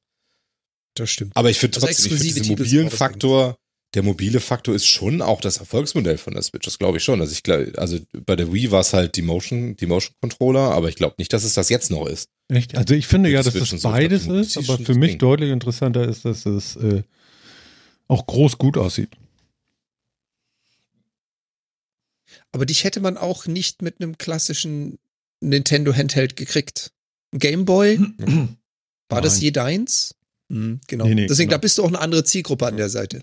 Ja, das so und so. Also da gebe ich dir recht. Da hast du recht. Ja. Und ich finde, sie haben das halt echt gut hingekriegt, dieses, dass du beides machen kannst und das auch ziemlich schnell ja umspringt. Also, ja, du spielst mit am Fernseher und dann, hm, jetzt wird das Wohnzimmer belagert und ich will, will, will weg oder so, ziehe das kurz ab und kann dann, äh, kann dann ein paar Sekunden später auf dem Gerät mobil halt weiterspielen. Das funktioniert halt schon gut. Also es ist wirklich gut gemacht, Ja, ja, klar. halt sagen. Also da bin ich ja bei dir. Mhm. Was ich Das mir halt schon immer die. Frage stelle sowas ist vom Thema Use Case. Wie viel Prozent der Zeit verbringst du damit zu springen, anschließen, abschließen, anschließen, abschließen und wie viel Zeit würdest du verbringen mit Spielen? Und wenn ich halt dann rauskriege von vier Stunden Benutzung, würde ich fünf Minuten den Switch machen und dann mobil und dann woanders wieder eindocken. Es ist ein cooles Feature, aber für mich kein Verkaufsargument. Wenn natürlich rauskommt, die Hälfte der Zeit bin ich eh die ganze Zeit im Springen und hin und her und hin und her, ja, dann ist das das Gerät, was ich haben will. Aber wenn es das halt auch kann, dann ist zumindest für mich persönlich das nicht das äh, Kaufargument. Mhm. Ja. Okay. Aber ist ja, ne, das Starke ist ja, dass sie eine Konsole rausgebracht haben für die einen und die anderen. Ja, das also ist, ich meine, ist äh, so? eine der erfolgreichsten Konsolen ever, ne? Also das, das, Ja, ja, eben. das Ding also jetzt nochmal aufgelegt mit OLED und so und noch, äh, noch tieferem Schwarz. Ja? Genau, aber immer noch mit beschissener Leistung. Ja, ja. Also dass, äh, dass Nintendo damit wegkommt, ist schon krass. Dass sie mit so viel, mit so beschissener Leistung seit, seit der Wii ja eigentlich wegkommen, ist schon, ist schon wirklich krass, finde ich. Ja, aber du kriegst das halt nicht gelöst. Ansonsten mit Akku und Gewicht von dem Handheld und so weiter und so fort. Das äh, muss ja auch irgendwo herkommen, alles. Also, Also, ja, heutzutage geht das sicherlich, aber äh, Ja, uh, eben. Ne?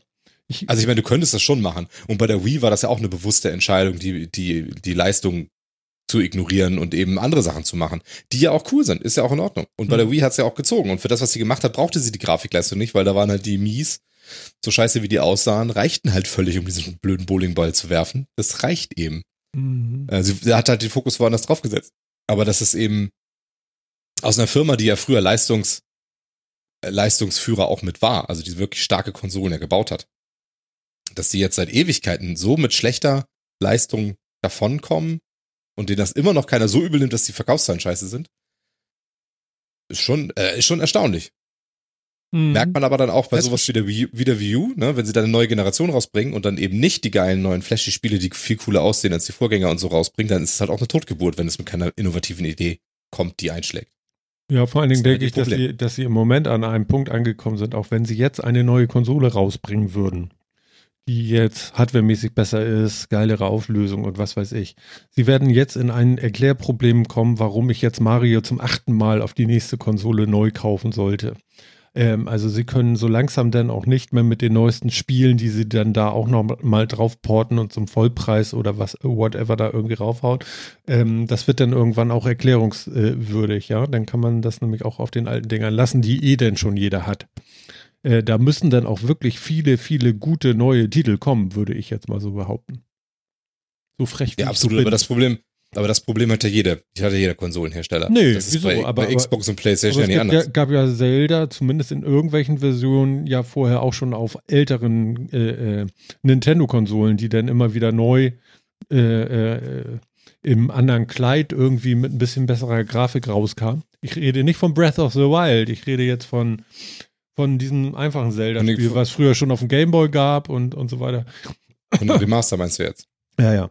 Und ähm, oder, oder irgendwelche Mario-Hüpfspiele oder so, das kann man irgendwann dann, glaube ich, nicht mehr erklären. Also man muss dann auch schon richtig geile neue Titel rausbringen und das kann jetzt irgendwann dann auch mal so ein Problem werden, wenn man keine guten Titel hat, weil jetzt geht es irgendwann nicht mehr über die Grafik, die immer geiler wird, sondern ab einem gewissen Punkt wird's ja geht's ja irgendwann auch über tatsächlich die Geschichten, die Titel, über das, was dahinter ist. Deswegen kaufen sie ja alle, wie Microsoft Ja, aber ich gerade glaube, das auch ist- Firmen auf, um äh, gute neue Spielideen zu haben, denke ich. Genau, darüber können wir gleich nochmal reden, wenn wir wollen. Haben wir da letztes Mal schon drüber geredet? Hm, Nein. Nicht wirklich. Wir haben es nur mal geteasert. Also darüber könnten wir gleich auch nochmal reden. Aber ich glaube, dass die Leistung der Switch schon für Nintendo, gerade was du ansprichst, ein Riesenproblem ist. Nämlich, dass sie außer First Party einfach nichts Gutes auf der Plattform drauf haben, weil die Leistung nicht stimmt. Und weil die ganzen, die ganzen Third Parties ähm, eben nicht publishen auf der Switch, weil die sagen, ich kann das Spiel, was ich hier gemacht habe, nicht so weit runterschrauben, dass es darauf vernünftig läuft. Mhm. Und der Aufwand ist mir auch einfach zu groß. Mhm. Ich glaube, dass, dass den, das, das ist ein Problem. Und den First-Party-Output, den haben sie so oder so, ob das jetzt auf der Switch ist oder auf der, auf der nächsten Konsole. Also die Menge an First-Party-Output, ich glaube, der ist, würde ich jetzt mal behaupten, der ist konstant. Ich glaube auch, dass es da wirklich egal ist, wenn die, wenn die Konsole jetzt das Doppelte könnte, dann kannst du halt an der Grafik ein bisschen hochschrauben. Ich glaube nicht, dass das die Produktion von, von First-Party Nintendo-Spielen wesentlich verteuert. Mhm. Also es wird es ein bisschen teurer machen, aber ich glaube nicht so wesentlich. Und ähm, aber du, aber du, du, du vernichtest dir halt, finde ich, den Third-Party-Markt ziemlich, weil guck doch mal drauf, was auch in die Shops kommt. Ja, was, was, was kommt auf Switch neu? Das ist viel First Party. Das ist so ein bisschen Second Party. Dann sind das so ein paar runtergedummte Dinge und unheimlich viel Android-Spiele-Stuff, der halt auf die Konsole portiert ist. Noch viel mehr, als man da, als das eh schon auch im, im Windows Store und im PlayStation Store und so schon drin ist. Du, also man kann sich die Sales im, Win im, im Nintendo Shop ja nicht angucken, weil man geflutet wird von so einer Mobile-Scheiße. Und äh, das ist das ist alles Auswirkung davon, dass halt auf der Konsole so wenig läuft. Also deswegen, das ist, die Leute portieren Handyspiele dahin, weil ein Play, weil ein Konsolenspiel auf der Switch halt nicht läuft und deswegen haben die da nur First Party und Handyspiele drauf. Hm. Hm. Und das wird schon irgendwann ein Problem, weil Ni- Nintendo muss halt davon leben, dass sie starke Franchise und First Parties haben und die haben sie. Und haben sie ein super Ökosystem mit einer wahnsinnig großen Fanbase und deswegen verkauft das Ding auch wie geschnitten Brot. Aber den ganzen Third-Party-Markt haben sie spätestens seit der Wii U im Endeffekt aufgegeben. Das war auf der Wii schon ein Problem, aber da war Motion-Steuerung so neu, dass da viele noch mit aufgesprungen sind, haben nochmal was Spannendes gemacht. Ubisoft macht eh alles mit, also das Just Dance wird auch auf, was weiß ich, wird auf das ein Handtuch irgendwann noch laufen. Aber ähm, Schön. aber ein Assassin's Creed kommt dafür halt auch nicht wirklich raus, oder? Also zumindest nicht irgendwas, was man so nennen kann. Und das ist eben, das ist, das ist für Nintendo, finde ich, schon ein Problem. Und das müssen sie irgendwann mal in den Griff kriegen oder sich halt First-Party-mäßig so stark aufstellen, dass sie auch wirklich kein, dass sie als Closed Shop und überleben können. Und den Filler-Markt ja. nehmen sie halt, nehmen sie halt tatsächlich von Smartphone und Tablet-Apps Mhm. quasi. Mhm. Ja, good point. Ich glaube, das ist, ich weiß nicht, ob das eine gewollte Aktion war oder ob es einfach so gelaufen ist über die letzten Jahrzehnte, Jahrzehnte dass sie es einfach haben laufen lassen und vernachlässigt haben. Schwierig. Hm. Aber ja, ich finde, Ich das glaube, trifft, trifft den Nagel auf den Kopf. Ich glaube, sie, ich glaube, sie mussten. Weil ich, also, man hört ja immer wieder, Nintendo ist ja so eine Firma, von der man immer wieder hört, dass sie quasi kurz vor der Pleite stehen. Und das war vor der Wii so und das war vor der Switch im Endeffekt auch so. Ähm, weil sie immer Probleme haben, eine erfolgreiche Generation in die nächste rüberzuholen. Ne? Also Super Nintendo und, und N64 waren Riesenerfolge, der GameCube war ein Ladenhüter. Egal wie gut er war. So. Und, ähm, und die, die, die, die Entwicklung der nächsten Generation und so weiter fangen sie dann halt auf durch geschickte Neuerungen, Kreativität und sonst wie, was ja sehr, sehr löblich ist. Aber sie gehen halt nicht daher und sagen, ich, ich bastel mir eine High-End-Hardware, sondern wird ja damals auch schon auch immer gemunkelt, dass die Wii im Endeffekt zwei zusammengeklatschte Gamecubes sind von der Architektur her. Wir sind zwei Ähm. zusammen. Wir sind zwei Öltanks. Ja, ne, so. Dass es auch architektonisch halt da nicht viel reingesteckt, reingeflossen ist. Hm. Und äh, die Wii U war dann so eine Weiterentwicklung, wo man dann gedacht hat, ey jo, wir versuchen das System mal weiterzuentwickeln, auch Richtung tragbarer, tragbares Display und so weiter. Und dann? Und die lief auch so scheiße, dass man gesagt hat, wenn Nintendo jetzt mit der Switch keinen Erfolg hat, dann sind die, dann sind die hin. Also mussten sie auch da wieder, ne? Wenn sie Switch nicht eingeschlagen hätte, wären sie auch tot gewesen. Und dann machst du vielleicht auch nicht die Riesensprünge. Hm. Wobei die Switch zu dem Zeitpunkt, als sie rauskam, jetzt ja leistungsmäßig nicht so abgeschlagen, wie sie jetzt ist. Aber dass sie eben auch diesen Weg, den die anderen Hersteller gehen, nämlich äh, abgegradete Versionen ihrer Plattform rauszubringen nach der, nach der Hälfte der Lebenszeit quasi, dass sie das eben auch nicht mitgehen, Also ist eben PlayStation die Frage, 4 warum- Pro meinst du als Beispiel? Ja, genau. Hm? Zum Beispiel, ja. Ne, jetzt ist ja Microsoft ist ja Xbox tatsächlich sogar schon so gestartet. Hm. Genau, die sind, jetzt sind die schon mit zwei Versionen gestartet und so weiter. Also dieses äh, unterschiedliche Hardware-Ausprägungen auf der gleichen Generation ist inzwischen ja auf den anderen Konsolen angekommen und gang und gäbe offensichtlich. Ja. Wird, also Also Microsoft wechselt auch ja auch noch den PlayStation 5 Pro, Content ne? demnächst. ja, genau. Und Microsoft macht jetzt ja ganz viele andere Dinge. Ja, ja, genau. geht weiter ihren Weil wenn Weg die, sehr wenn, die denn, und sehr wenn die krass. denn drei X im Namen haben, dann wechseln sie auch den Content XXXL. die, Aber haben sie nicht schon drei drin mit Xbox One X? Sind doch schon, sind doch schon drei. Xbox One X Series X. Genau. One, One Xbox One Xbox. genau.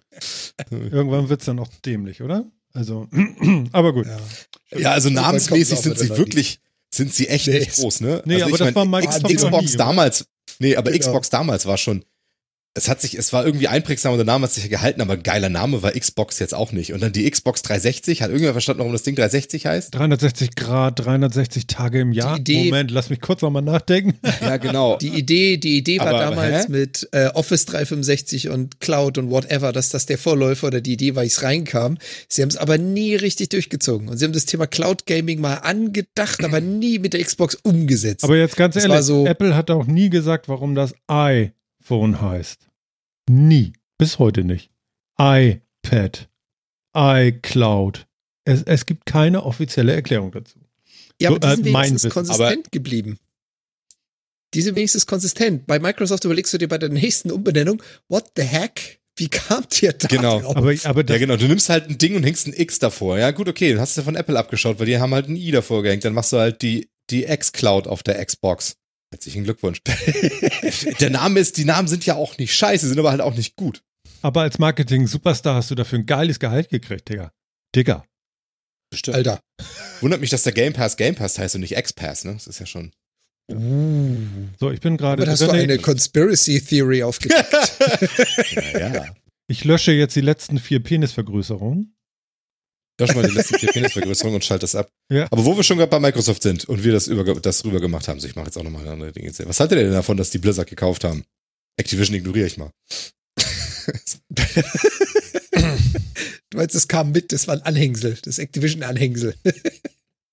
Naja, ich befürchte leider nein, aber ähm,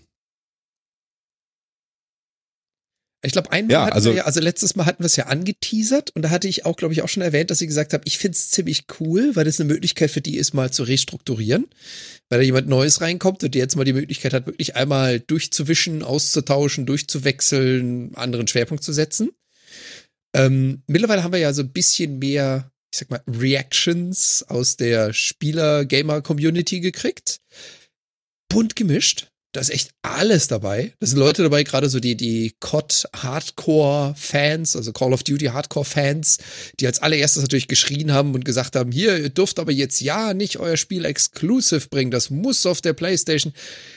Hat Microsoft auch wieder beschwichtigt und gesagt, ja, ja, alles gut, machen wir auch. Wir haben nicht vor, exclusive zu gehen.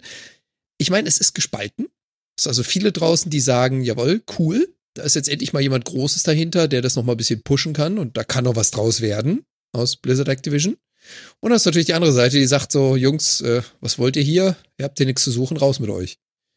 Aber ich find's super interessant. Also, es hat den Markt mal so ein bisschen aufgewirbelt. ja, auf jeden Fall. Ich, ich, was ich mich frage, ist, was steckt dahinter? Also, äh, das würde mich tatsächlich interessieren. War das eine Gelegenheit, weswegen sie das gemacht haben? War das irgendwas, was von langer Hand geplant war? Ähm, das würde mich ja interessieren. Das hat mich bei Bethesda damals auch schon interessiert. Also, da, dass Microsoft kauft und dass die Content und Marken kaufen, all, äh, das merkt man ja. Ne? Und es geht denen auch nicht um die Studio, also meiner Meinung nach nicht um die Studios oder um die das, was da wirklich gemacht wird oder sonst irgendwie. Ich glaube, das ist völlig egal, worum es ihnen geht, dass sie Marken und Namen in, in den Game Pass kriegen, um mit dem Game Pass die all, die allumfassende, äh, ja, soll man sagen, das allumfassende Abo zu haben für Gamer, mit dem aller, mit den aller, aller, allergrößten Zielgruppe, der aller, allergrößten Mächtigkeit da drin und sonst wie, um immer zu sagen, das ist unsere Plattform, der Game Pass, wir bringen die, wir bringen so und so viel zig Millionen Spieler mit, ähm, wenn du mit, ne, um dann später vielleicht nochmal zu sagen, wenn du mit dem Game Pass willst, dann zahlst du hier babababa oder was weiß ich nicht was und kriegst dafür dann aber beteiligt an den Geschichten und so. Also wir, das Geschäftsmodell dahinter wird sich ja irgendwann nochmal ändern. Inzwischen kostet, es ist immer noch ein super Angebot, aber es kostet inzwischen einen halbwegs realistischeren Preis, als es das früher mal getan hat. Ähm, und jetzt frage ich mich halt nur, also haben sie das von langer Hand geplant, Activision zu kaufen? Oder ist Activision in Probleme gekommen, gerade auch mit, der, mit den ganzen Skandalen, die sie hatten, einfach Schwierigkeiten gekriegt und dann hat Microsoft die Gelegenheit genommen und hat sie gekauft. Kaufe, glaube ich, die gleiche Frage, die ich mir bei Bethesda damals auch gestellt habe, ne? Da haben die, haben die mit ihrem Fallout-Fiasko so viel Probleme gehabt, dass sie gut kaufbar waren und, und dann hat Microsoft halt zugeschlagen. Oder eben nicht. Weil sie haben in beiden Fällen kriselnde Konzerne gekauft, die aber mit einem nahezu perfekten Portfolio für ein Game Pass daherkommen. Mhm. Muss man halt sagen, ne? Und deswegen, ich könnte mir beides vorstellen. Ne, Bethesda damals Was? mit, mit, Elder, mit Elder Scrolls hast du halt, und vielleicht auch noch mit Fallout, hast du halt die Riesenmarken, die irgendwie, wo, wo alle drei Jahre lang irgendwie eine Woche lang zittern, jede News aufsaugen. Und du hast einen unheimlich guten Backkatalog an so, an so mittelguten Sachen, ne? Die aber, die aber trotzdem viel Aufmerksamkeit erregen. Mit Doom, mit, äh, mit Dishonored, mit Machine Games allgemein, was äh, mit, mit dem Namen und so weiter. Ähm, die, die so gut ist, äh, äh, Spiel Wolfenstein. Ja, kein Mensch wird sich heutzutage wahrscheinlich noch einen Wolfenstein kaufen. Ich vermute, wenn du einen Wolfenstein rausbringen würdest, jetzt, wenn die Verkaufszahlen echt so meh, aber wenn es in einem Pass drin ist, glaube ich, dass ein Wolfenstein sehr viele Leute zumindest mal anspielen. Und das cool finden, dass es da drin ist, weil sie es eben mal anspielen wollen. Und das ist halt perfekt. Und genau, und leider hat sich Activision Blizzard auch so ein bisschen dahin entwickelt. Ne? Die haben halt die großen Riesenmarken. Warcraft ist und bleibt eine Riesenmarke, ob nur World of Warcraft oder was auch immer. Bleibt eine Riesenmarke. Ähm, und auch den ganzen anderen krass Riesendingens. Ja, mal schauen. Aber ich würde es wirklich gerne wissen, ob es, ob es geplant war oder nicht. Aber wir haben letztes Mal schon viel darüber geredet, ob wir hoffen, dass sie in den E-Sport-Markt einsteigen oder nicht und so. Mal gucken. Ich bin Mhm. echt gespannt. Aber es ist ja noch nichts weiter rausgekommen aus der ganzen Nummer, ne? Mhm. Ja, müssen wir mal gucken, was da denn noch passiert, genau. Hm, Aber ich finde, Ja. also die Frage ist, die Frage ist wirklich berechtigt. Ich könnte mir vorstellen, dass sogar noch ein bisschen mehr dahinter hängt als nur das Game Pass-Thema. Ähm, ich meine, Microsoft hatte relativ stark in das Thema AR, also Augmented Reality, investiert, hatte dann seine eigene Hardware dazu rausgebracht, die jetzt so ein bisschen am Kriseln ist, die nicht mehr so richtig vorangetrieben wird. Also die HoloLens hatte ja ganz, ganz große Pläne und funktioniert nicht so richtig. Der Markt ist einfach nicht da, wie sie es prognostiziert haben. Ich kann mir vorstellen, dass sie gerade mit solchen Experimenten mit Augmented Reality, Gaming, die ganze Inclusion, die dazu gehört, dass sie versuchen, einen neuen Weg zu gehen, dass die für sich was Neues definieren wollen und dass es gar nicht so feingranular ist, wie ich versuche dediziert die Marke Bethesda oder Activision oder Blizzard oder sonstiges zu akquirieren, sondern mehr ein, wer ist da draußen, wer ist groß, wie du schon gesagt hast, Phil, das ist gerade eine Möglichkeit, ist gerade im Sale, die Firma, weil es ja nicht so pralle geht. Ähm, lass, lass doch mal ein neues Kapitel aufmachen. Lass mal in die Richtung stärker Gamification gehen, zum Beispiel. Mhm. Ja, ich kann mir vorstellen, dass das auch mit ein Aspekt des Ganzen war, dass Microsoft sich ja seit äh, ja, so sechs, sieben Jahre äh, an, an sich komplett umdefiniert, einen neuen Weg geht, für sich einen neuen Weg findet und vielleicht ist jetzt das ganze Gaming-Thema noch viel interessanter geworden. Und dann halt der Markt, wer ist da, wer ist verfügbar, nehmen wir. Mhm. Kommt vielleicht auch mit dazu. Mhm. Ja. Ich kann Ich, glaub, ich bleib nebenbei, da mal sehr gespannt. nebenbei berichten, die Kommentare sind jetzt aus. Ähm, ist nicht mehr. Eine Ära geht vorbei. Ja. Eine Ära geht vorbei. Geht vorbei. Wo geht sie denn hin? Wo geht sie denn hin? Also, ich möchte festhalten für euch alle, damit wir es dann noch einmal feiern können. Es gab insgesamt 94 Kommentare. Das ist bei 195 Beiträgen jetzt auch nicht übermäßig viel. Ähm, aber ihr habt sie geschrieben und die bleiben wohl auch, wenn ich das jetzt richtig sehe. Ähm, und neue kommen jetzt nicht mehr dazu, weil, wie gesagt, die Vergrößerung nervt. Genau. No? Oder wollt ihr das pflegen mit der Vergrößerung? Also ich nicht. Nö, Nö, genau. nö, überhaupt nicht. Überhaupt nicht, genau. Ich finde auch vollkommen fein, einen Kanal, der nicht genutzt wird, mal abzuschalten. Also, Kann man machen, ne? genau. Wenn er wenig genutzt wird und es, es gibt andere Kanäle, das ist doch gut. Ich finde es in Ordnung, auch mal was abschalten zu können. Das ist super, genau. Äh, so sind wir halt, wir machen das dann auch einfach mal, genau. Ähm, ähm, ähm, ähm, ähm, Bioshock-Verfilmung bei Netflix in Arbeit. Oh, ratatatatatadan. War das nicht irgendwie so ein Ratatadan-Spiel? Es ist viel, viel mehr. Aber ja, Shooting-Elemente waren mit dabei. Und äh, ist das was, was man braucht? Oder ist das so ein Doom-Film? Nee. Nee Also nee, nee. es kommt drauf an, wie sie es machen. Wie immer, das kann eine Uwe Boll-Qualität werden, zum Rausschmeißen und Vergessen. Es kann aber auch richtig gut umgesetzt werden. ich persönlich finde diese Ankündigung mit Netflix und Bioshock, das hat ein Riesenpotenzial. Und ich freue mich riesig drauf zu sehen, mit was die um die Ecke kommen können. Mhm. Okay, Phil, hast du eine Meinung? Ich ja nicht, deswegen. Ähm, also ich, also Bioshock ist ein interessantes Universum. Ist, äh, äh, kann ich mir gut vorstellen, dass man da, dass man da schön was machen kann, dass man da auch, auch schöne Geschichten drin erzählen kann. Kann ich mir vorstellen. Mhm. Aber ich bin mir, bin da sehr skeptisch, ehrlich gesagt, ob Netflix irgendwas hinkriegt, was da funktioniert. Weil Bioshock, finde ich, auch sehr davon gelebt hat. Wie viel darf man davon erzählen? Sind alt genug die Spiele, oder? Ähm, ja. Das Also der erzählen. Einsatz ein Eckchen her. Oder? Man schwimmt an Um eine Insel und dann ratatatatatan. Ja, eben Das ist das, was Martin mitnimmt. Genau. Ja, ja, ich habe dann Ja. ausgemacht wieder, weil das war es dann irgendwie nicht, was mich gecatcht hat. Genau, also hört nicht so sehr auf Martin. Es, es hat, es hat Shooter-Elemente, aber es ist schon sehr storybezogen, das Spiel, finde ich. Und das ist auch wichtig. Aber es ist eben, dieses Spiel arbeitet halt sehr viel mit, äh, mit, mit dem Twist. Also alle drei Spieler arbeiten sehr stark mit dem Twist, ähm, der die Geschichte interessant macht. Und es ist in allen Spielen, ich versuche das jetzt ein bisschen zum Schiffen zu genau, jetzt zu, äh, zu spezifisch Ich zu bin werden. ja auf die Insel zugeschwommen, nicht um. Es ist in allen, ja, ja, ja. ja. Und es ist in allen äh, drei Spielen, finde ich, sehr wichtig, dass es einem selbst passiert, der Twist. Und dass man selber quasi verarscht wurde. Und das kannst du in einer Netflix-Serie und Adaption einfach nicht reproduzieren. Also ich befürchte, ich persönlich befürchte, die wird Garbage. Aber Okay, weil die Erfahrung will fehlt. Also die, die, die Experience ist nicht da. Ja, genau, weil man selber nicht so drinsteckt. Und ich fand, das hat Bioshock sehr, sehr, sehr gut gemacht, ähm, einen selbst reinzuziehen. Ähm, ein, auch, also Bioshock hat unheimlich viele Mechaniken, die dafür sorgen, ähm, dass sich der Spieler sehr, sehr gut mit dem Hauptcharakter ähm, identifizieren kann. Hm? Der wird ganz bewusst als, als, als quasi leeres Blatt, das der Spieler füllen kann, so sich selber da reinbringen kann, wird er beschrieben. Deswegen beginnen die Filme ja auch viel mit, was mache ich hier? Ich habe mein Gedächtnis verloren oder was und so weiter. Ne? Also auch, auch mit diesen Thematiken und so. Also Bioshock war sehr, fand ich sehr, sehr, sehr gut da drin, eine Beziehung herzustellen und dem Spieler in das Spiel reinzuziehen. Und dann eben war es auch wichtig für diese ganze Geschichte und die Erzählung, dass man sie selber fragmentarisch herausfindet und dann eben mit so einem Twist am Ende auch noch sagen kann, oh, was soll das denn? Und dann ist noch etwas da drin, was ich Netflix per se nicht zutraue, ist, ähm, dass es sehr geschickte Anleihen und Gesellschaftskritiken hatte an, an bestimmte, an, an Philosophien oder an, an, an Sichtweisen, an, an gesellschaftliche Strömungen oder sowas. Die ist- ich alles nicht erlebt Die ist, die, ist, die ist sehr punktiert und sehr, sehr gut inszeniert hat. Ehrlich? Okay. Muss ich das Ähm, nochmal Ja, spielen? abs absolut. Ja.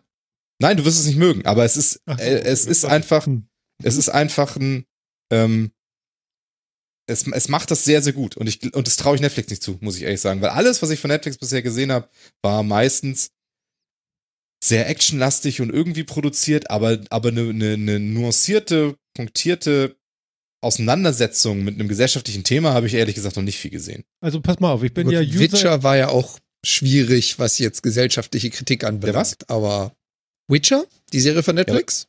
Ja, genau. Aber der Witcher hat auch unheimlich, also du hast im Witcher ja auch jetzt nicht so sehr für die, für die Realwelt, aber für die Witcher-Welt verschiedene, äh, verschiedene Themen, die aufgemacht werden und die du behandeln könntest, die ja auch, ein, die du auch in realweltlichen Bezug nehmen kannst oder sonst irgendwie. Und die hat der Witcher alles mit der Monster of the Week einfach platt gebügelt und mit einer Story, die so verworren war, dass die, dass da nichts bei rumgekommen ist. Also, fand ich, Mhm. fand aber ich auch scheiße. be begeben wir uns ganz kurz mal in den super äh, äh, Experience Designer für, für Netflix und für die Übersetzung von Spielen mit, wie hast du das genannt eben, was das ist? Erfahrungs.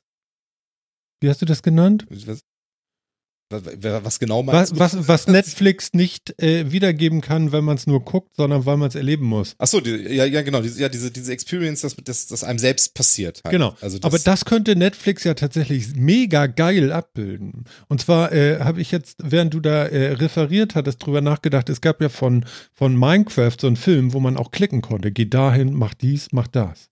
Jetzt weiß ich nicht, was die äh, Experience ist, die man da erlebt. Ich kenne die Spiele ja nicht. Aber wenn du zumindest so eine Entscheidung hast von wegen so, weißt du, so wie bei äh, äh, äh, die Detroit Become Human, so eine Filme könnten sie ja machen, dass du dann sagst, okay, ich klicke jetzt mal auf meiner Tastatur oder auf äh, whatever ich hier sehe. Ähm, Und dann durch die Entscheidung, wo du hingehst, dass du denn dieses Erlebnis vielleicht ein bisschen mehr fördern kannst. Siehst du das oder? Nee. Okay. Weil das Feature dafür, weil das Feature dafür zu gimmicky ist. Also ich glaube, erstens glaube ich nicht, dass äh, Netflix es tun würde, Mhm. ähm, weil ich glaube, sie sehen sich da nicht. Äh, und sie benutzen dieses Feature ja auch super selten. Also es gibt ja ganz, ganz viel, was du machen könntest mit dem Feature. Du müsstest es auch nur mal tun. Jetzt haben sie ja schon, jetzt haben sie schon ihren Gaming-Teil da irgendwie gemacht, aber diese Interactive-Geschichten sind da ja auch nicht drin oder finden nicht statt. Und ähm, ich glaube, dass das ein Feature ist, was sie nicht ernst nehmen und wenn sie was Großes verfilmen wollen, werden sie es nicht interaktiv machen. Ähm, und ich weiß auch nicht, ob diese Interaktivität reicht, um diese, um diese Verbindung, diese Identifikation herzustellen. Okay, also ist Netflix eigentlich nur eine Bude, die aus äh, großen Titeln, meinetwegen jetzt auch Spieletiteln, aber etwas, was einer Masse da draußen etwas sagt, Aufmerksamkeit erregt und dadurch dann Serien oder Filme produziert und dann die Leute am, im Abo hält. Aber es geht gar nicht mehr darum, guten Inhalt zu machen, vielleicht? Also ich habe den Witcher gesehen, es tut mir leid, jeder zweite Effekt war irgendwie äh, Evil Dead. Tut mir leid. Also Finde ich jetzt ein bisschen weit. das war alles Evil Dead. Ich habe das gesehen und habe gedacht, so Ja. geil, ey, ich renn gerade durch den Wald und da kommt ein Baum auf mich zu. Also, oder? Ich habe den Witcher nicht zu Ende gesehen, weil ich ihn scheiße fand. Die Ja. Serie, muss ich, muss Also ich hatte auch Aber ich glaube nicht- Probleme damit nachher. Hm. Genau, ich, ich glaube aber nicht, dass es darum, dass es darum geht, also dass es nicht darum geht, gute Sachen zu machen. Das glaube ich gar nicht. Ich glaube auch, dass Netflix gute Sachen produzieren möchte. Und ich glaube auch, dass sie für ein, dass sie für einen Teil der Audience auch, einen guten, auch gute Sachen produzieren. Aber sie sind eben das impersonifizierte Hollywood-Studio und äh, sagen wir mal, sie sind so die, sie sind die Michael Bays unter den Studios, ja. Sie sind halt die Entertainment. Aber war das nicht Monster. mal vor ein paar Jahren so, als Netflix dann nach Europa oder Germany, also bei uns hier ankam, so geil, jetzt hast du richtig geile Serien, endlich mal. Du, weißt du, wir hatten noch sowas wie, wie Watch Ever. Ja, ich will nur mal so, also läuft es euch auch Ja. gerade kalt den Rücken runter? Alles klar, dann sind wir genau da, wo wir Ja, aber, aber, das, aber, das ist ja, aber das ist ja genau der Punkt. Weißt du, die ersten zwei Transformers-Filme fand ich auch noch ganz lustig, ja. Und, äh, und, und alle diese Filme, die so in die Richtung sind, ich, äh, ich denke jetzt an irgendwas speziell, du kommst irgendwie nicht so über die Zunge, äh, die auch so sind. Ähm, Hulk, Mar genau, das ganz ganze MCU, Marvel, Marvel. Äh, Universe. Fand ich die ersten drei, vier waren wirklich cool, ja, waren echt nette Filme dabei. Aber ich habe keinen Bock mehr, die zu sehen. Ich finde die so inhaltsleer inzwischen. Es ist immer das Gleiche. Es ist viel Effekt, es ist groß gemacht, es ist auf die Fresse und es ist es ist Popcorn-Kino, ja. Aber es steckt ich, äh, für mich persönlich steckt da so wenig dahinter. Und ich finde, dass Netflix sehr, sehr viel in so eine Richtung geht. Und äh, wenn sie da mal irgendwie was machen, was ein bisschen in eine andere Richtung geht, dann ist es irgendwie so wie Bo Burnham oder so. Also, wo, wo dann wirklich was völlig anderes gemacht wird oder so. Und ähm, also es ist und deswegen glaube ich- Greenscreen-Kino. ja, schon. Oder? Findest du nicht? Ich finde, es ist ein sehr effekt, also zumindest das, was aktuell rauskommt und was ich jetzt, was, was so die neuen Produktionen sind. Auch der Trailer zu der, zu der Herr der Ringe-Serie, Ja. die rauskam. Es sind, es sind ja, es sind ja nur Minute Trailer, von daher ist es jetzt ein bisschen albern, darüber jetzt wirklich was abzuleiten, aber nichts an diesem Trailer hat mich Es gecatcht. gibt einen Herr der Ringe-Trailer. Ja, es gibt doch, soll doch eine Herr der Ringe-Serie Ende des Jahres geben und da gibt es einen ersten Trailer zu jetzt. I see a little Es ist gerade rausgekommen. Und das Ding, kannst, wenn man sich das Ding anguckt, da kommt bei mir null Herr der Ringe-Feeling auf. Das wirkt auch wie, yeah, geil, Action-Explosionen im Mittelalter mit Elfen. Also es ist, also, da, da, vielleicht wird das ja cool, keine Ahnung. Ich, ich weiß es nicht. Ich, ich, ich möchte da auch ungern so, so viel drüber werten, bei so, aufgrund so eines kurzen Trailers. Aber es, aber es, es wirkt wieder wie, es wirkt nicht interessant auf mich, weil da nichts angesprochen wird, was ich interessant finde. Mhm. Es gab doch auch äh, auf Amazon irgendwas Herr der Zeit oder, oder irgendwas so, auch so, so, so ein Wheel so of Time. Wheel of Time, genau. Das Rad Mhm. der Zeit, genau. Ja, Also ich habe nicht mal die. dahin ab, Ja, aber ich wollte nur bevor wir sagen. Richtung Amazon abdriften, wollte Nee, ich vielleicht nee, noch nee. ganz kurz zu Bioshock was sagen. Ach, ja, ja, wir waren ja, was. Bioshock. Wir waren ja eigentlich bei Bioshock. Eigentlich waren wir bei genau, Bioshock. genau. Da wollte ich noch was zu sagen. Also, ähm, ich kann die Skepsis, die Filter hat zu Netflix durchaus teilen. Was mich dabei so hypt, warum ich so begeistert bin davon, ist, dass jemand das Thema von Bioshock aufnimmt. Für mich ist eben Bioshock nicht nur diese Personal Experience, dass du das miterleben musst, sondern für mich ist Bioshock auch die Welt. Für mich ist Bioshock diese Mischung aus Steampunk und Magie und dem, was da alles geschieht im Hintergrund. Und ich kann mir nämlich durchaus vorstellen, dass du da was richtig Gutes draus machen kannst. Das heißt nicht, dass Netflix das tut, aber ich kann mir durchaus vorstellen, dass du auch, wenn du da eine Geschichte einarbeitest mit Hauptcharakteren, die so ein bisschen einen, einen Faktor haben, in den du dich reinversetzen kannst, was du verstehen kannst. Und das ist halt das, was für mich eine gute Serie ausmacht. Eine gute Serie macht nicht aus, dass ich gerade entschieden habe, was der Hauptcharakter tut und dann miterlebe, ob meine Entscheidung gut war oder nicht, sondern dass ich miterlebe, wie der Hauptcharakter oder die Charaktere etwas erleben, was sich ändert, was sich anpasst. Hm. Ob da Intrigen dabei sind, ob da Dinge sich grundlegend ändern, Sachen, die du nicht vorhergesehen hast. Für mich ist all das ein spannender Aspekt, den du damit einbauen kannst. Und warum ich halt so begeistert bin, ist, ich mag das Bioshock Universe. Ich mag sämtliche Spiele, ich mag sämtliche Geschichten, die dazugehören, den ganzen Lore da im Hintergrund. Und ich würde liebend gern sehen, wie das jemand umsetzt. Für mich hätte das Amazon Instant Prime sein können. Hätte das das MCU-Universum sein können, was Bioshock aufkauft oder Netflix. I don't care. Sondern für mich ist super interessant, Filme, Schrägstrich, Serien aus diesem Umfeld zu sehen. Und da freue ich mich riesig drauf. Kann schief gehen, kann dieses Standard Netflix Experience haben mit hm, ist einmal durch Popcorn Wolf gedreht, wieder ausgespuckt und für ein paar Millionen verkauft. Ich hoffe es nicht. Aber ich freue mich drauf, was zu sehen, was in diesem Universum stattfindet. Aber du bist doch das derjenige, der, der, der auf dieses, äh, diese, dieses Genre von Film auch total abgeht, ne? Also ich weiß, du gehst ja für äh, sowas ja. auch ins Kino, wo ich sagen würde, da würde ich nicht mal ein Abo für abschließen. Also, ne, so, so unterschiedlich ist das ja auch. Ja? Phil grinst. Sehr schön. ja, ist richtig. Ja. Ne? Also, also, und das ist ja auch das Gute daran, äh, dass man, dass, äh, der Mann aus dem Meer, kennt ihr das noch? Oh, ja, ja ganz dunkel. Ja? Mit Alter, diesem Typen, der hat später der bei Dallas gespielt. Kennt ihr, kennt ihr das noch? Dallas ja. habe ich nie gesehen. Ja. Äh, ja, ja, ja. Ich will nur mal was fragen und zwar, äh, das fiel mir jetzt so auf, so, oh, neu, es muss alles neu, es muss alles neu, es muss alles neu. Ne? Finde ich auch gut, lass sie alle neue Sachen entwickeln, finde ich auch gut. Aber es gibt auch so viel alten Kram, den man vielleicht mal, ich möchte jetzt nicht der Mann aus dem Meer gucken, das ist nur äh, ein Beispiel. Aber, aber entschuldige, kein Remake? Entschuldige, ich bin in dem Alter, ich gucke mir auch mal gerne einen Doris Day-Film an. Und äh, wo sind die? Das gibt's doch nicht. Die muss ich jedes Mal auf, auf äh, iTunes da irgendwie kaufen. Äh, das finde ich schade. Bettgeflüster hätte ich gerne im Abo.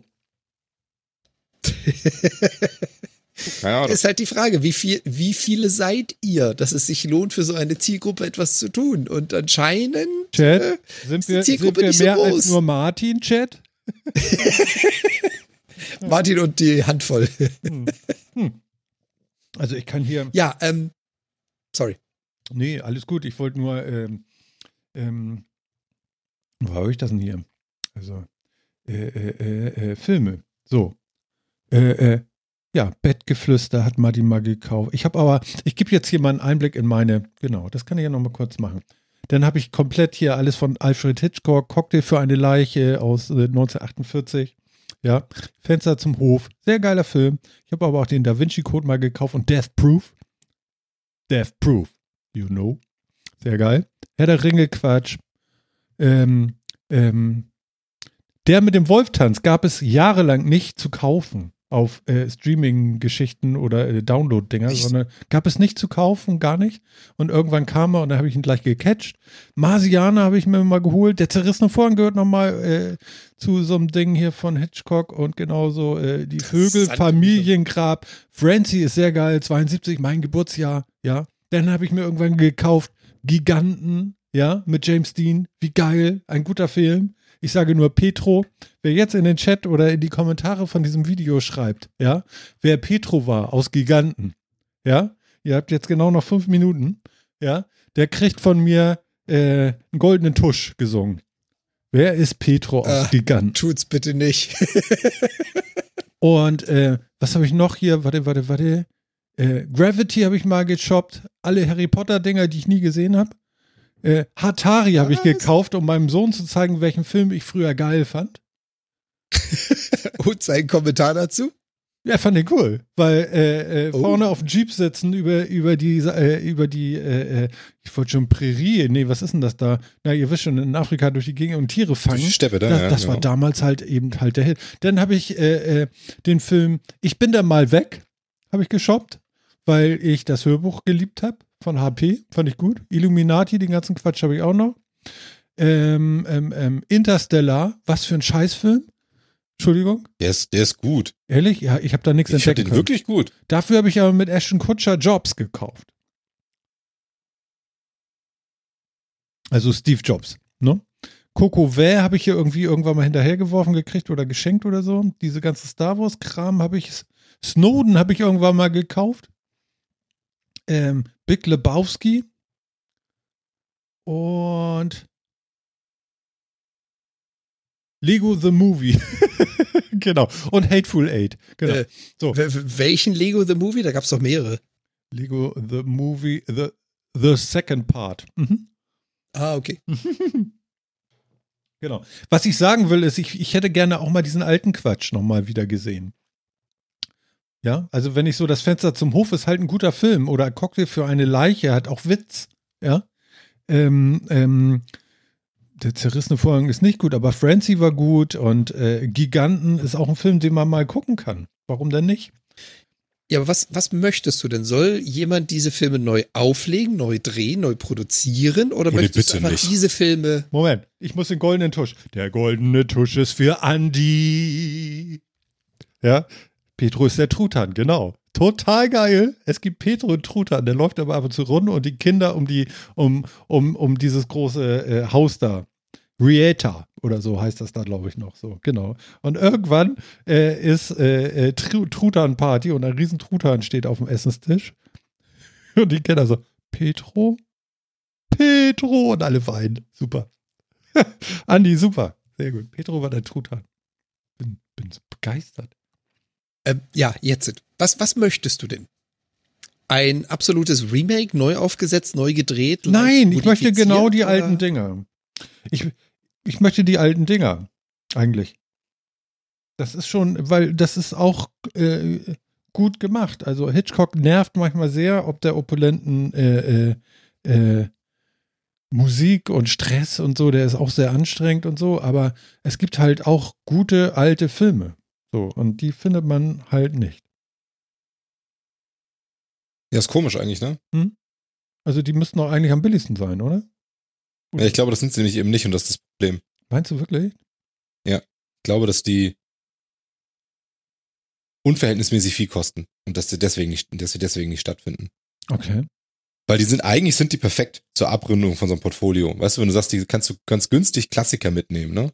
Ja, Klassiker, genau. Dann- darunter kann man das eigentlich Dann, fassen. dann, ne? dann, mach, dann, dann gibt's keinen vernünftigen Grund, das nicht zu tun, weil das ist immer, das ist ein guter, eine gute Basis für einen Streamingdienst, wo du immer sagst, und wenn du mit allem Aktuellen durch bist, dann hast du hier noch drei Milliarden Klassiker, die du eben gucken kannst und die haben uns nicht viel gekostet, die sind als rundes Portfolio mit drin. Und dadurch, dass die alle nicht mit drin sind, Mhm.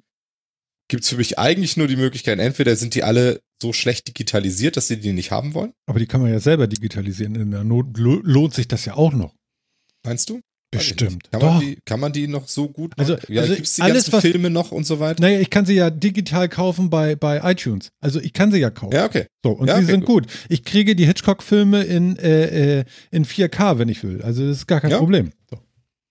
Ja, okay. Ja, dann kann ich mir wirklich nur vorstellen, dass die einfach zu teuer sind, um zu irgend zu sagen, die hauen wir da mit rein, weil sonst ich, äh, die die Hitchcock die, äh, den Hitchcock Back-Katalog, was weiß ich, diese allen möglichen anderen Krams, der da noch so mit drin ist, Ich habe meinetwegen gelogen, noch 4K die ganzen nicht, aber es war sehr gut.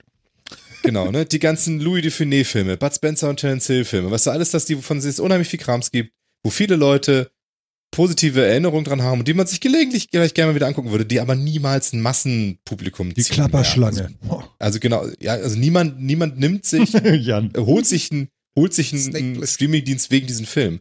Und ich glaube, dass sie dafür ein, und genau deswegen, niemand holt sich den Streamingdienst wegen diesen Film und deswegen müssen sie günstig sein für die Anbieter und ich glaube, das sind sie nicht.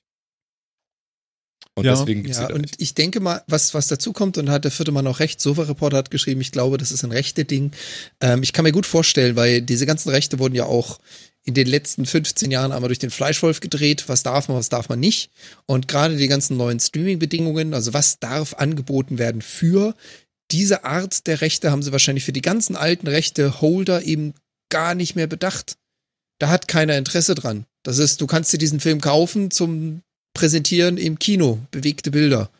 Aber da hat's nie, hat sich nie einer drum gekümmert und gesagt, hey, mit den und den Konditionen zu dem und dem Preis kriegt ihr noch zum Streamen. Und da will sich auch keiner mehr drum kümmern. Das Hm. ist so, Hm. Meinst du? ich glaube, das, Meinst du, dass das das wirklich? den Weg geht keiner. Aber die, also nach meiner Vorstellung müssten die ja alle irgendeinem großen Studioverbund oder, Ver, oder Vermarkter, Verwerter oder was auch immer gehören. Und meinst du, dass die Rechte so getrennt sind zwischen Online-Vermarktung und der, der Kino-Video-DVD-Vermarktung? Oh ja. Und es Oh, deswegen ja. einfach zu kompliziert ist, weil man den Recht, den, den Originalrechteinhaber gar nicht mehr so einfach findet? Also wir hatten Oder? das Problem mit der mit Nee, dem dass sie das gar nicht Wolftanz. auslegen wollen. Der mit dem Wolftanz, da war auch so ein Ding mit Rechten und so. Und nee, gebe ich nicht her und ihr könnt mich mal von hinten sehen und warum soll ich das überhaupt? So ein Metallica-Ding, weißt du, ich will nicht auf, auf Ja, gut, auf das glaube ich. Das gibt's, das gibt's immer wieder, ne? Und äh, ja, jetzt auch ein hier Also ich, äh, Neil Young, Ich der glaube- von Spotify geht und so, aber oh ja, neues viel Thema. Getöse, nicht, nicht Aber- unberechtigt, aber viel Getöse, ne? Es hilft halt nicht Ich, viel. ich glaube nämlich, ich glaube genau, das wird das Problem sein. Also auch wenn ein großer Rechteinhaber die Rechte besitzt für Dinge, die gestreamt werden und die Rechte für alte Filme besitzt, auch da musst du dich damit beschäftigen. Auch da darfst du wieder deine hauseigenen Anwälte hinsetzen, damit sie einen neuen Vertrag aufsetzen für Streamingberechtigungen. Und ich habe das relativ häufig verfolgt in den letzten schon fast Jahrzehnt, ähm, wie immer mehr und mehr gesagt haben, ich möchte mit Produkt XY oder mit Film XY nicht mehr diesen Weg gehen. Ich möchte da keine neuen Rechte aufsetzen für Streaming, Online-Verleih, whatnot, sondern die lassen es einfach existieren, wie es ist. Da ist dann der Aufwand für die zu groß, um zu sagen, äh, der sich den Wolf tanzt, den kriegen wir jetzt auch gestreamt. Ist jetzt sehr plakativ, aber ja, ich glaube, das ist ein, das ist ein großer Anteil davon. ja. ist das so kompliziert? Also ist das, sind das so viel Kosten, die du selber hast, wenn du da die Rechte, ich meine, das sind doch sowieso Standardverträge wahrscheinlich, wo du nur, wahrscheinlich müsstest du nur irgendeine Liste erweitern oder sowas. Oder? Also wenn jetzt Warner Ja, Brothers und Netflix, ja meinetwegen, ne? Warner Brothers und Netflix haben eine Kooperation und so weiter. Die werden irgendeinen Vertrag haben, für was für Content, von denen das geht. Und meinst du echt, dass, dass man dann nicht nur die Liste erweitern müsste um irgendwie noch ein paar Dinge und dann laufen die unter dem gleichen Ding mit und fertig? Nicht mit den aktuellen Berechtigungen, mit dem Copyright, was da unterwegs ist. Das ist ein, ein Riesenaufwand. Auch für die Copyright, also für die Rechtebesitzer ist das ein Riesenaufwand. Und dann natürlich für die Publisher auch nochmal, weil du hast ja auch da Standardwege. Du hast ja auch da Standardwege, wie was vereinbart wird. Und du kannst natürlich jetzt ein extra Sonderrecht unterschreiben für einen Film, der dann nochmal irgendwo nachgelegt wird. Aber das lohnt sich für die nicht. Es gibt was ganz Wenn es- Tolles. Ich habe das gerade mal recherchiert hier. Es gibt das Warner Ar Archive. Ja. Und da kannst du Rari Ra Raritäten aus dem Warner-Katalog irgendwie wohl und so. Ja. Ähm, Sie haben es schon selber als Rarität bezeichnet. ja, ja, ja, ja. Akzeptieren hier. Buy now. Ah ja. Ah, die kannst du wieder nur kaufen wahrscheinlich denn, ja. Ja, aber immerhin, Ah, da werden sie jetzt, dann wieder, werden sie jetzt Ja, ja, zumindest, aber nein, nein, Ne? The Ja, da Pyjama zumindest Game hier irgendwie. Da, da da ist es doch. Siehst du? Vermarktet ja, aber es geht ja genau um dieses Thema Streaming. Es geht ja genau um dieses Ja, ja. Thema Streaming, dass das halt wieder nochmal eine ganz eigene Rechteabteilung ist oder ein ganz eigener Bereich ist und viele dann einfach auch diesen Weg gar nicht gehen wollen. Viele Rechteinhaber und sagen, why? Wie viele Kunden erwischen wir? Was ist es für Mehrwert? Wie viel Aufwand müssen wir reinstecken, um das auch noch in diesen Weg zu kriegen? Na gut, für Ich die ist, das ja denke, nur, gesagt- ist das ja nur eine Rechnung. Also theoretisch, also ein Satz noch dazu und dann möchte ich noch eine, eine andere Theorie aufwerfen. Ähm, ich glaube, für die ist es ja nur eine Rechnung, kriege ich für dafür von Netflix mehr Geld, als mich das Aufsetzen des Vertrages kostet. Weil am Ende des Tages wäre es ja das. Und da kann ich, ich kann mir nicht vorstellen, dass dieses Vertragsding so kompliziert so teuer wäre. Aber ich habe da auch keine Ahnung von. Das mag sein, dass es so ist und dass vor allen Dingen diese rechte Verquickung zwischen Studios und Publishern und noch Verwertungsgesellschaften und sonst wie so kompliziert sind, dass das schwierig ist und jeder will mitverdienen und am Ende bleibt nichts mehr hängen und keiner hat Bock auf den Stress. Ich kann mir das schon vorstellen, prinzipiell, und wahrscheinlich wird da auch viel drin sein. Eine andere Theorie, die ich noch aufwerfen möchte, ist, kann es vielleicht auch sein, Mhm. dass alle diese, die großen Verwerter und rechte Gesellschaften und so weiter im Hinterkopf haben, irgendwann mache ich meinen eigenen Streamingdienst und dann sind das meine Kronjuwelen, die ich damit reinwerfen will, deswegen gebe ich die jetzt keinem anderen. Weil mit den Sachen, die ich jetzt gerade produziert habe, muss ich Geld verdienen, weil die haben mich jetzt gerade gekostet. Die anderen sind schon abbezahlt, die können im Keller liegen. Da muss ich Geld verdienen, die müssen woanders rein, sonst- sonst ist das für, sonst war das für mich kein gutes Geschäft. Aber die anderen, die kann ich hier liegen lassen und dann rausholen, wenn ich meinen eigenen Streamingdienst habe. Ist ja natürlich einfach weggelaufen, der Typ. Martin, was hast du dazu?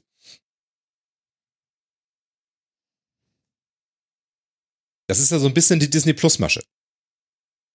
Ja. Was mich auch nicht überzeugt mehr. Ja, kann ich verstehen. Ne? Aber wie gesagt, das ist so ein bisschen das Disney Plus Modell. Ne? Auf einmal bringe ich meinen eigenen Streamingdienst raus und mein Content kommt da rein und Sachen, die auch vorher nie irgendwo waren, mache ich auf meiner Plattform und das ist auch mein Mehrwert, dass mein ganzer Content bis 1940 runter da irgendwie drin steckt. Das ist richtig, aber weißt du, wenn ich so lese, ja, ähm, die UFA-Film hat zum Beispiel auch so einen Streaming-Dienst, ja, äh, die halten 30 Filme da online irgendwie oder haben. Ich kriege das gar nicht auf hier. Okay, also wahrscheinlich, das muss man nochmal recherchieren. Das mache ich jetzt aber nicht. Oder es gibt Mubi, auch 30 Filme, das kann ich auch nochmal probieren. Ähm, naja, auf jeden Fall ja, kann ja alles richtig sein. Ich weiß es nicht. Ich, ich finde es ganz schwierig. Ich möchte diese Klassiker in diesen drei großen, vier großen Playern gerne sehen. Mir, mir passt schon nicht, dass es einen HBO-Channel gibt. Verstehst du? Das geht mir schon auf, auf den Keks. Ich möchte, eigentlich möchte ich, dass alles in jedem Einzelnen drin ist und mich nur noch für einen entscheiden. Das wollen die natürlich nicht. Das kann ich auch alles gut verstehen aber mir ist das äh, ein bisschen zu zerfasert alles. Also ich brauche für jedes Special Interest brauche ich irgendwie, ne? Brauche ich irgendwie einen extra Dienst und ähm, ja.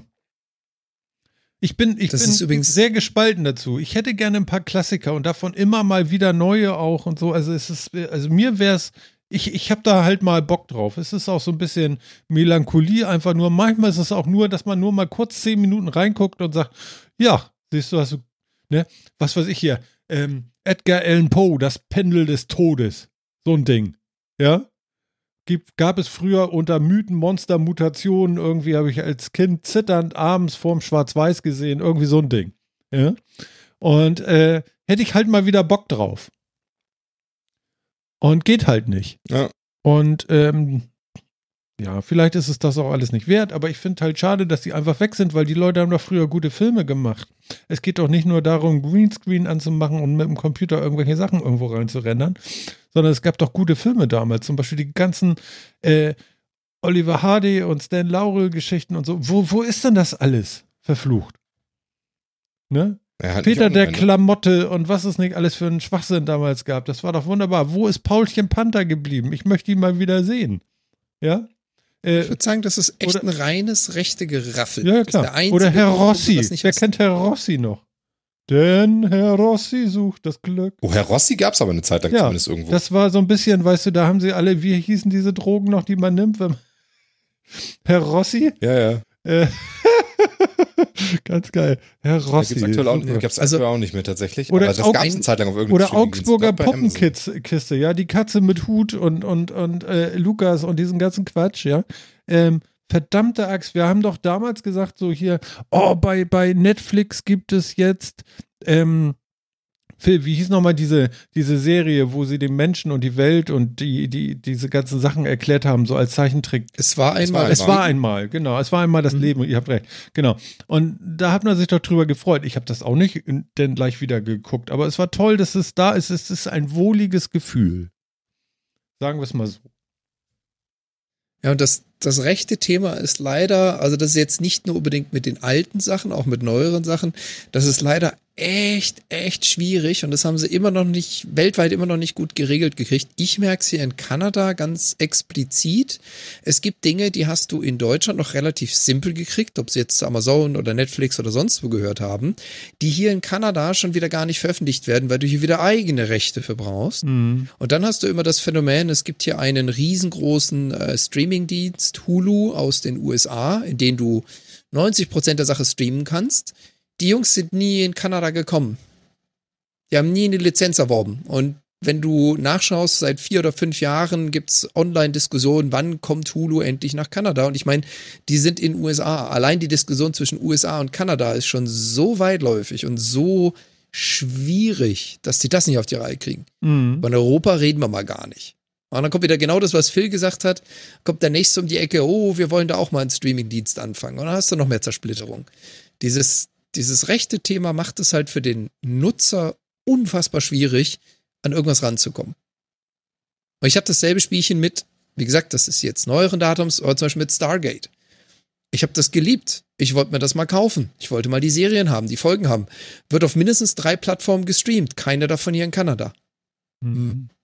Hulu ist richtig teuer, habe ich eben mal geklickt. Mit Sport und Live kostet 75 Dollar im Monat. Ganz ehrlich, ich könnte, ich könnte Hulu hier für 25 kriegen mit all den Dingen, die ich haben will, aber nein, mit einer kanadischen Adresse und einer kanadischen Kreditkarte kannst du Hulu nicht äh, reservieren. Ich kann natürlich denselben Trick machen wie ihr auch, VPN und amerikanische Bezahldienste und und und und, aber das ist halt wieder so, das ist doch nicht die User Experience, oder? Nö, war auch scheiße. Hatte ich ja mal eine Zeit lang, habe ich wieder gelassen. Okay. Wo finde ich äh, Neues aus Uhlenbusch? Keine Ahnung, aber du kennst doch die wunderschöne Seite werstream.s. Ach so. Da kannst du alles das hervorragend nachfüllen. Wer? Ja, Wer? werstream.es. Punkt. Aus Spanien kommen die? Ja, die haben, die kommen mit Sicherheit Es ist ein Witz. Die haben sich, Ja, ja, ja. ne? So, Aber die Neues. Seite ist super. Neues aus Uhlenbusch. Uhlenbusch.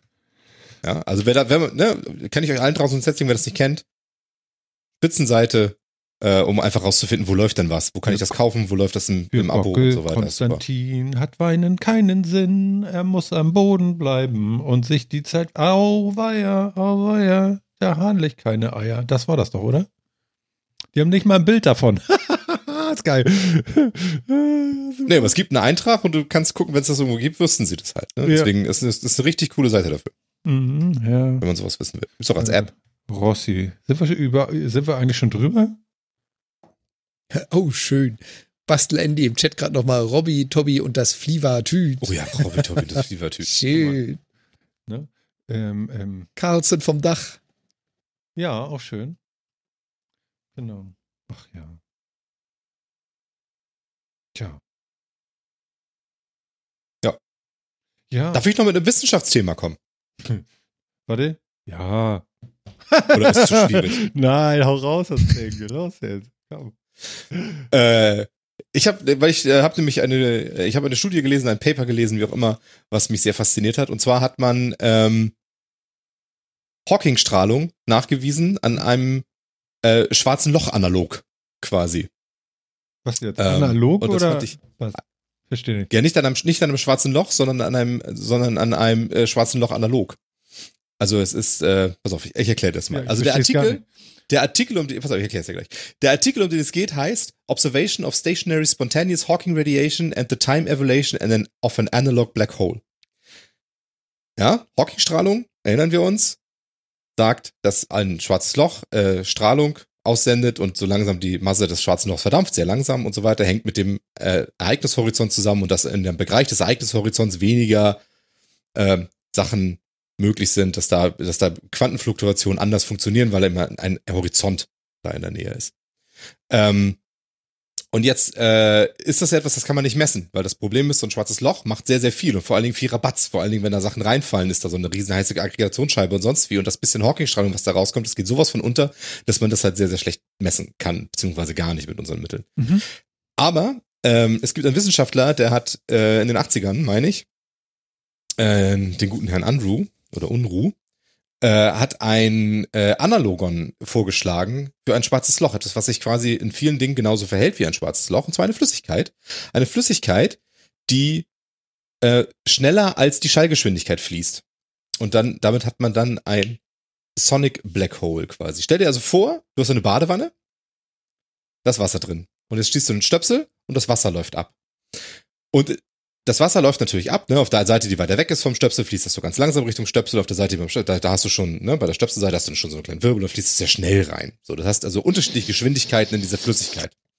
Jetzt stell dir vor, du hast Kaulquappen in diesem Wasser drin und die schwimmen mit einer bestimmten Maximalgeschwindigkeit, weil schneller können die halt nicht mit ihrem kleinen Schwänzchen, kommen die weiter nicht, kommen die weiter nicht voran. Wenn die also in ein, so nah an diesen Abfluss rankommen, dass die Fließgeschwindigkeit des Wassers größer ist als ihre maximale äh, äh, Schwimmgeschwindigkeit, dann sind sie quasi in einem schwarzen Loch, denn sie kommen dann nicht mehr raus, sie werden unweigerlich zum Ausguss gezogen und können das nicht mehr verlassen. Das ist die Das beste ist die Beschreibung eines schwarzen Loches, die ich in meinem Leben gehört habe. Ja, Du mit, Schlasse. mit Kaulquappen, einer Badewanne und ein super. Also es ist die beste Beschreibung ever. Keiner bisher hat das so schön erzählt. Okay. Bin gespannt, was So, noch kommt. und, und genau, und das, das meint es mit einem schwarzen Loch analog. Ja, ich glaube, es gibt, es gibt sogar deutsche Begriffe dafür, weil ich habe mir das aufgeschrieben. Es gibt tolle deutsche Begriffe dafür. Schreib den statt Äh. Bioshock auf Netflix noch in den Stream. Ach so, ja. Den Begriff. Ja, ja, ja, ja, ja. Das schwarze Loch analog. Ja, genau. Von das ist nicht digital, das analog, das schwarze Loch. Genau. genau. Das analoge schwarze Loch besteht aus Badewannen und Kaulquappen. Im Gegensatz hm. zum digital. Genau. genau. Das schwarze Loch analog. Ähm, genau. Also, äh, das, das Loch. Ich genau, man, man, spricht auch von, es wird gelegentlich von stummen Löchern oder tauben Löchern gesprochen, was ich von taube Löcher finde ich toll. Tolle Bezeichnung. Also, diese ja, also merkt euch dieses Prinzip. Mhm. Das ist das Prinzip eines schwarzen Loch analog. Ich, ich werde es nie wieder ähm, vergessen. Ähm, also, genau. Und, und was es eben mit schwarzen Löchern gleich hat, weswegen es ein, ein Analogon ist, ist, dass es eben auch einen Horizont hat. Also ein, eine, eine, eine Zone, ab derer eine Flucht nicht mehr möglich ist. Mhm. So. Jetzt macht man das natürlich wahnsinnig viel schwieriger, weil für alles, was wir wissen wollen, reichen uns jetzt nicht Kaulquappen und abfließendes Wasser. Das ist ein bisschen zu problematisch. Aber wir erzeugen das gleiche Prinzip oder ein sehr ähnliches Prinzip und zwar nehmen wir uns ähm, ein Gas, das wir sehr, sehr, sehr, sehr weit runterkühlen, bis wir ein Bose-Einstein-Kondensat haben. Also stell dir vor, wir haben ein Gas, das steht. Die Moleküle stehen. Die bewegen sich, normalerweise ist ja Wärme, heißt ja, alles bewegt sich ein bisschen, ne? die Gasteilchen bewegen sich ein bisschen im Raum. Wir machen das so kalt, dass die Gasteilchen sich quasi nicht mehr bewegen. Und das heißt dann Bose was? Bose-Einstein-Kondensat. Einstein, Bo genau. Ne, das ist ein Bose-Einstein-Kondensat. Ist in diesem Fall erstmal gar nicht so wichtig, was ein Bose-Einstein-Kondensat ist. Stell dir mir nur vor, diese ganzen Teilchen sind im Raum verteilt, bewegen sich nicht mehr. Mhm. Jetzt nimmst du einen Laser und regst das Ganze so an, dass es in eine gleichmäßige Fließgeschwindigkeit kommt, die zu einer Seite zunimmt. Ja? Kannst du geschickt machen. Okay. Ja Wir gehen davon aus, dass das irgendwie sowas geht. kriegst du. Ja? So. Genau. Jetzt hast du, genau, jetzt hast du ein, jetzt hast du ein, ein Gas, was in eine, was in eine Richtung fließt und was vor allen Dingen unterschiedliche Fließgeschwindigkeiten in, in diesem Gas hat. Und da, und dieses Gas ist jetzt so schnell, äh, in Teilen so schnell, dass es schneller ist als die Schallgeschwindigkeit, also als die Ausbreitungsgeschwindigkeit von Schall in, in, diesem, in diesem Gas. Ja? Liegt es an dem Laser, mit dem ich das anrege oder errege, oder liegt es an dem Gas? Was jetzt? Dass es so schnell wird. Dass es so schnell wird, liegt an dem Laser. Mhm. Okay. Du musst, also du musst vorher, du musst dieses quasi von Stillstand bis sehr viel Geschwindigkeit in einem Medium. Das erzeugst du künstlich. Mhm. Genau, das bewusst. Wichtige ist halt, du, du machst, was du eben brauchst, ist, du musst das Gas erstmal so weit runterkühlen, dass du dieses sehr, sehr kalte Gas hast, damit du dafür sorgen kannst, dass es nur in eine Richtung fließt und nicht wild hin und her zappelt, wie in einem normalen Gas bei Luft, bei, bei Zimmertemperatur oder sowas. Mhm. Weil du willst ja genau diese Bedingung haben, dass du weißt, es strömt in eine Richtung und das mit unterschiedlichen Geschwindigkeiten, ne? Da ein bisschen schneller, hier ein bisschen langsamer. So. Und das und jetzt, jetzt strömt es schneller, in Teilen, auf der einen Seite strömt es quasi schneller als die Schallgeschwindigkeit in diesem Medium. Ne? Also schneller als der Schall sich in diesem Gas ausbreiten kann. Und jetzt kannst du das, jetzt kannst du eben den Schall, also die, die Anregung der Teilchen in, in diesem Gas mit, zur, zur Schallübertragung genauso betrachten wie ein Quantenfeld zum Beispiel. Und wenn das fluktuiert in der Nähe von diesem Horizont, mhm. wenn jetzt also quasi ein, eine, eine, eine Schallwelle über diesen Horizont geht, dann kann sie da nicht mehr raus. Dann ist sie gefangen in, diese, in diesem Horizont. Sie kann nie wieder in den anderen Teil, wo es langsamer fließt, zurück, weil sie ja schneller sein müsste als die Schallgeschwindigkeit und das ist die Geschwindigkeitsgrenze in diesem Medium. Mhm. Ja? Mhm. Und da passiert jetzt nämlich, und das haben sie gemacht, und da passiert jetzt genau das, was im Prinzip auch bei Hawking-Strahlung passiert, an dieser Grenze, an dieser Grenzschicht, wo quasi die Fließgeschwindigkeit gleich der Schallgeschwindigkeit ist, sorgt dafür, dass eine, eine Welle quasi abgekappt wird. Der eine Teil verschwindet ganz schnell mit dem anderen und kommt zu dem anderen Teil der Welle nicht wieder zurück, sich eine Hawking-ähnliche Strahlung von dieser, von diesem, diesem, diesem Horizont, dieser Trennlinie, wo das Gras gerade Schallgeschwindigkeit hat, wegentfernt. Also man hat wirklich etwas gesehen, was wie Hawking-Strahlung ist und funktioniert und im Endeffekt auf dem gleichen Mechanismus basiert, nur eben in dieser analogen Geschichte, in dieser analogen Welt.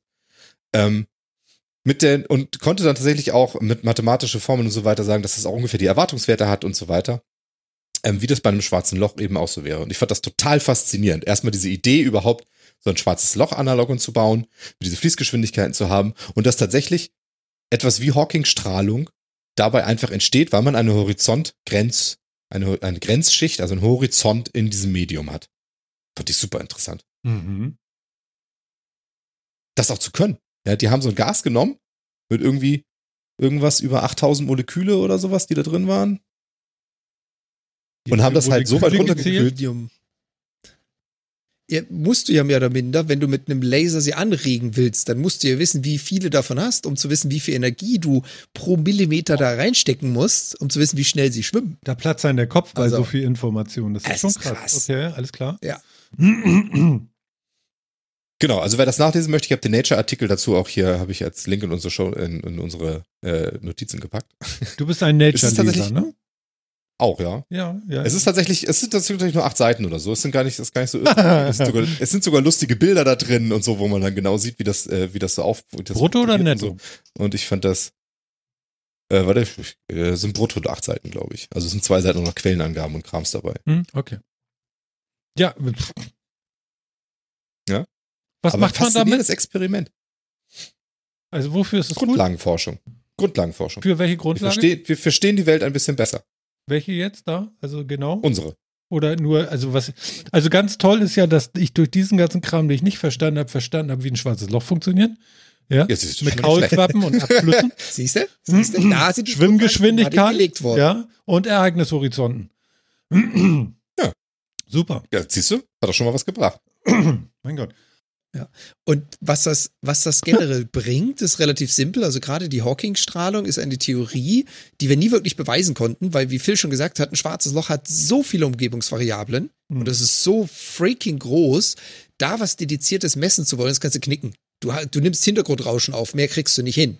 Und das ist jetzt, wir isolieren genau ein Phänomen, nämlich die Hawking-Strahlung, und weisen sie nach und testen sie, indem wir etwas nehmen, was sich so ähnlich verhält wie ein schwarzes Loch, aber halt eben nicht dieses monstermassive, diese monstermassive Entität ist, die dir so oder so alle Sensoren zuklatschen, dass du nichts, nichts aufzeichnen kannst, was brauchbar wäre. Hm. Hm. Und das ist, das ist richtig krass. Ja. Und ich finde auch einfach die die Versuchsaufbau nochmal total krass. Du nimmst 8000 Rubidium-Atome oder Moleküle, die du dann so runterkühlst, dass du dann dieses Gas da hast. Da machst du diesen Versuch. Dieser Versuch dauert irgendwie 120 Millisekunden oder sowas, bis halt diese, ne, bis diese Bedingungen sich halt wieder aufgelöst haben, weil du hast ja irgendwie nur so viel.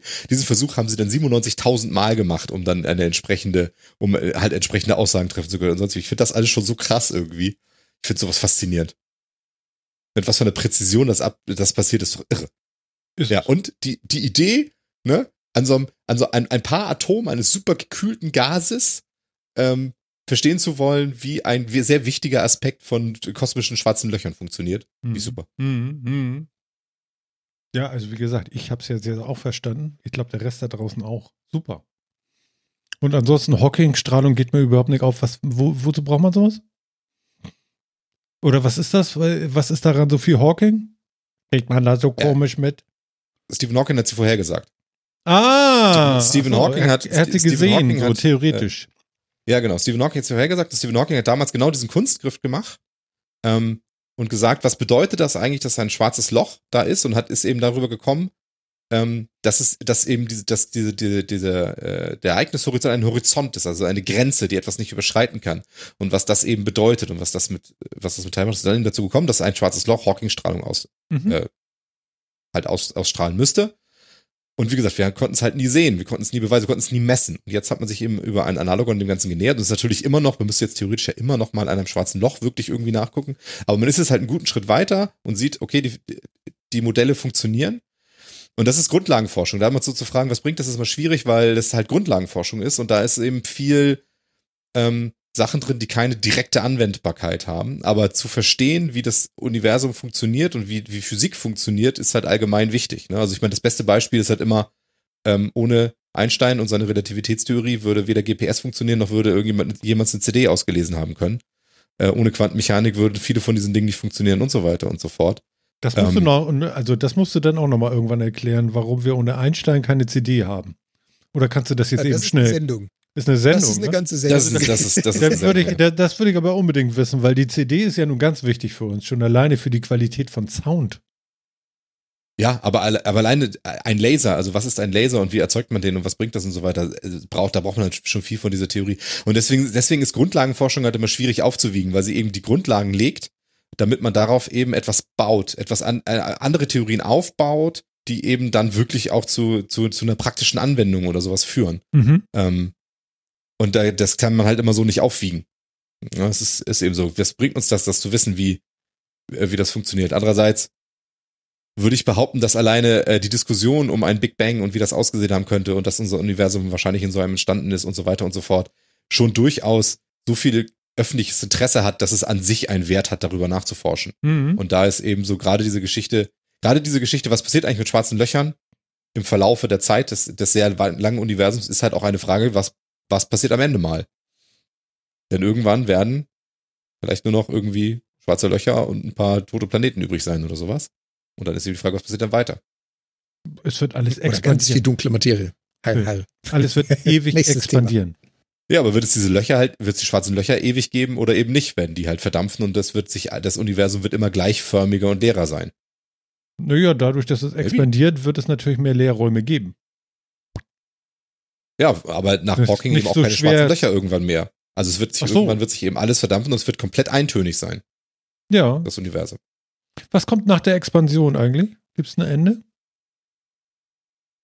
Weiß man ja nicht so genau. Was wäre eine Momentan Theorie dazu? nach, sieht momentan eher nach Nein aus. Weil wir haben ja zum Beispiel auch ähm, Warm- und Kaltzeiten auf der Erde gehabt. Oder haben sie? Oder kriegen sie? Genauso könnte es ja sein, dass es nach der Expansion eine. Ein Implosion. Zusammenschrumpfen, ein, ein Zusammenschrumpfen wieder gibt. Ja, Ja, könnte sein. Eine Implosion. Aktuelle Messungen, genau, alle aktuelle Messungen deuten darauf hin, dass eher nicht. Aber Vielleicht ähm, durch die Kraft der größten so Ausdehnung zieht sich wieder alles zusammen. Wir wissen es nur noch nicht. Aber da sind das- wir wieder genau bei dem Punkt der Grundlagenforschung. Genau dafür machen wir Grundlagenforschung, weil wir es eben noch nicht wissen. Ich finde super. Die Kraft der, groß, der größten Ausdehnung. Das ist doch wohl auch komplett dämlich. Stell, stell Naja, aber- aber stell- Grundlage auf und äh, Aber genau dafür sind halt- recht hast. Genau, ge- dafür, aber genau, exakt, exakt für genau diese Frage, ne, sind zum Beispiel ist, ist etwas wie diese Forschung auch wichtig. Und diese Forschung geht ja schon in so ein, in bisschen in diese Richtung halt Mhm. auch, ne? Mhm. Denn warum expandiert das Universum nach aktueller Ansicht? Weil eine, eine, eine dunkle Energie es auseinanderdrückt. Und warum drückt es dies immer weiter auseinander? Weil ansonsten müsste es ja immer irgendwann zu einem Stillstand kommen. Das würden wir aus unserer klassischen Welt auch erwarten. Zu einem Stillstand kommen und sich wieder zusammenziehen. Weil das ist Masse drin, die zieht sich gegenseitig an. Es gibt keine Antigravitation in dem Sinne. Also müsste es ja irgendwann aufhören zu explodieren und sich wieder zusammenziehen. Warum tut es das nicht? Weil das Vakuum eine Energiedichte hat und die ist nicht null. Das heißt, wenn da nichts drin ist, ist die Energie trotzdem nicht null, weil Quantenfelder da drin eine Energie höher haben als null. Und das heißt, wenn mehr Raum entsteht, ist auch mehr Energie da, weil die Energiedichte von einem leeren Stückchen Raum nicht null ist.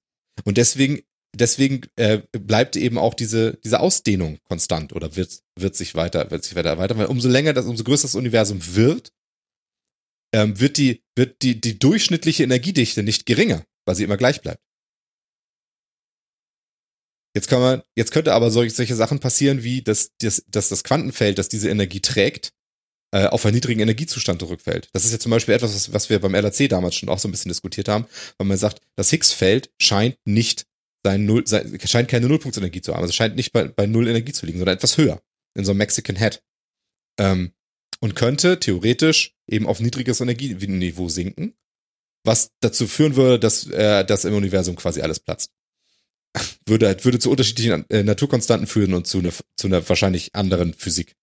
Dementsprechend wären wir dann eh alle hin, aber das ist ja auch, äh, äh, Dann ist ja eh das, egal. das sei, das sei, genau, das sei mal dahingestellt. Aber das könnte auch das Ende des, des Universums sein, so wie wir es verstehen würden, dass sich die physikalischen Bedingungen ändern, weil so ein, ein wichtiges Quantenfeld, ein, äh, ein, ein Quantenfeld, was die Kraft, was eine Grundkraft beschreibt quasi, ähm, sich fundamental verändert, indem es auf ein anderes Ja, Energieniveau fällt kollabiert oder. Hm. kollabiert, genau. Und ähm, ja, das ist kollabieren ist auch, also auf ein anderes Energieniveau fällt und dann eben eben äh, da dann so Dinge passieren. Und dafür, und dafür sind solche Grundlagenforschungen jetzt sehr wichtig, weil im Endeffekt ist ja das, das was hier, das, was man hier so macht. Also das, also Hawking-Strahlung in einem schwarzen Loch gibt es ja aufgrund der Quantenfelder und der Begrenzung der Quantenfelder und möglichen Quantenfluktuationen um den Horizont herum. Und hier ist es ja ganz genauso. Hier existiert hier diese, diese äh, Hawking-Strahlung in Anführungszeichen, die jetzt in diesem Experiment sind, also die Phononen und die, ähm, die, die, die entsprechenden Schall, Schallstrahlung, Schallwellen, Anregung des, eines Schallfeldes, wenn man das so sehen möchte in diesem Moment, äh, sind ja auch genau, sind, du kannst es halt genauso verstehen, als ein Feld, das angeregt ist, damit ein Teilchen repräsentiert, in diesem Fall ein Phonon, und ähm, das, das sich dann da bewegt. Also das, das Analogon äh, funktioniert auch hier in Bezug auf Quantenfelder und auf Quantenphysik und so weiter. Und vielleicht bringt uns so ein Experiment in ein bisschen anderer Konfiguration oder sowas irgendwann mal näher dran an, an unser Verständnis für Quantenfelder. Und dann können wir diese Frage, was passiert denn dann am Ende? Wird es sich ewig aussehen, das Universum oder nicht, eben genau beantworten wegen solcher Experimente und weil man da ein bisschen näher rangekommen ist. Naja, genau beantworten. Vielleicht finden wir eine Wahrscheinlichkeit. Ja, okay.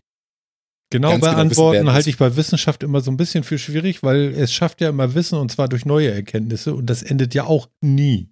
Ja, das, das ist korrekt. Da würde ich Das- auf ein Nie sogar bestehen. Das tue ich selten. Das ist Ja. korrekt. Ja. Ja, In Bezug auf Wissenschaft würde ich neue, neu, neue Erkenntnisse und äh, weiteres Lernen durch die Zeit äh, mit einem Nie beschreiben. Ändert sich nie. Genau. Meinst du, es Ja, hört das nie stimmt. auf? Das endet nicht, ja genau. Also es ist tatsächlich die Frage, ob wir tatsächlich dann auch, ob das Universum so univers ist, dass es sich so unendlich ausdehnt, dass selbst die Massen, die in ihm bewegt werden, niemals äh, ähm, enden, sondern aus dem Punkt, von dem es expandiert, immer neue Massen herauskommen. Das wäre nochmal eine interessante Idee. Also dass nicht, die, also dass es, dass man einen Punkt beschreiben kann, aus dem die Massen gekommen sind, aus dem immer noch Masse kommt. Das wäre nochmal spannend. Weißt du, wie so ein, wie so ein, äh, wie so ein Tetrapack, was du auskippst. Oder ein Vulkan, der einfach Ja, Magma spuckt. ja, zum Beispiel. Ne? Ja. Ja. Ob es weiße Löcher gibt, Glaube- auch dazu gibt es Wobei, verschiedene Theorien. wobei das mit dem, mit Ja. dem Vulkan finde ich auch nochmal interessant, weil das, äh, da, da geht das ja nach oben in die Luft und wird dann irgendwann durch die Anziehungskraft und so weiter wieder runter. Und dann hast du noch so Sachen, das Höhenwinde, das dann noch sonst wohin tragen. Wenn man sich das auf ein Universum überträgt, dann ist das auch nochmal höchst spannend. Vielleicht sind wir auch nur Einzelteile eines großen Vulkans.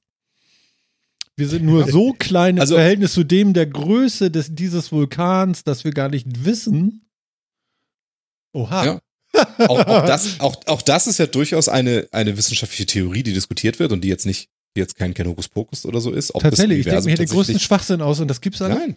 Okay. Ob das, ja, natürlich gibt es das. Also die, wir wissen ja immer noch nicht, ist, ob das Universum unendlich ist oder nicht. Also ist es etwas, das im Big Bang entstanden ist in Gänze oder ist es ist unser, beob ist unser beobachtbares Universum im Big Bang entstanden? Also ich habe alle Big Bang Theory Folgen gesehen. Ich kann dir die Antwort nicht geben. Ja, siehst du. Ja, und expandieren wir halt in ein, in ein zugrunde liegendes Größeres, vielleicht auch in einer höheren Dimension liegendes Universum, ähm, in, in einer Bubble, die eben unsere ist. So hundertprozentig wissen, diese Multiversumstheorie ist ja auch eine, die durchaus diskutiert wird, ob sie jetzt, ich meine, wir verlassen da schon so ein bisschen den ganz klaren Grundsatz. Also da ist, also alle diese Theorien haben immer auch so ein bisschen Gedankenspielcharakter und vielleicht ein bisschen Esoterik dabei. Da muss man dann immer ein bisschen vorsichtig sein, weil das eben sehr, sehr viele. Das Problem ist immer, wenn es, äh, wenn, wenn eine Theorie keine, keine Vorhersagen bringt, die testbar sind bisher, dann wird's halt schwierig. Ja, aber solange du keine Tierkreiszeichen mit ins Spiel bringst, bin ich immer noch dabei. Verstehst du? Ja, ja, ja. Man es so- gibt noch das ist auch mehr, vollkommen okay. aber ja. auch, also die- diese Gedankenspiele zu machen, auch das bringt einen ja weiter und auch das sind ja so, das sind ja, das sind ja wichtige Dinge, ne? Also auch diese Frage, die vor ein paar Jahren irgendwie ganz, ganz prominent ja auch durch die Gegend getragen werde, leben wir eigentlich alle in einer Simulation und so. Ähm, die ja auch sinnvoll diskutiert werden kann. Ne? Also all, alle diese Sachen, die sind wichtig, absolut. Aber äh, eine, eine wissenschaftliche Theorie, die keine, vorher, keine testbaren Vorhersagen liefert, Mhm. ähm, ist halt per se erstmal schwierig und wird jetzt auch nicht als in so einen Standardkanon aufgenommen, sondern ist halt ein Gedankenspiel und keine wissenschaftliche Grundlage im Normalfall. Ja. Das ist auch wichtig. Also das war ein typischer Metacast-Ausklang, muss ich mal so sagen. Das war so nochmal direkt, direkt hart auf die Nuss, ja. So, Ich wollte das Thema noch mitnehmen. ich finde das fand total schön. Und ich möchte auch, dass du beim nächsten Mal mit so einem Thema gleich am Anfang kommst. Dann muss ich nicht meinen ganzen Kram da losrocken. Weil äh, ihr könnt mich gerne mal einbremsen am Anfang. Das ist, glaube ich, auch mal ganz gut. Ich habe heute, ich habe heute über acht Stunden in Meetings verbracht. Ey. Und ich glaube, Phil auch, ne? Es ist der Hammer. Ich weiß nicht, Jan hat, glaube ich, auch noch, noch den halben Tag vor sich mit Meetings. Und mir tut schon richtig, In einer halben Stunde geht's weiter, ja. mir tut schon richtig die Stimmbänder langsam weh. Also ich muss schon bald so eine, äh, die, die Opernsänger, die haben doch so Tabletten, damit die, die Stimmbänder ge geföhnt werden, irgendwie, damit die schön bleiben. Das muss ich mir morgen, glaube ich, auch mal reinpfeifen, so ein Zeug.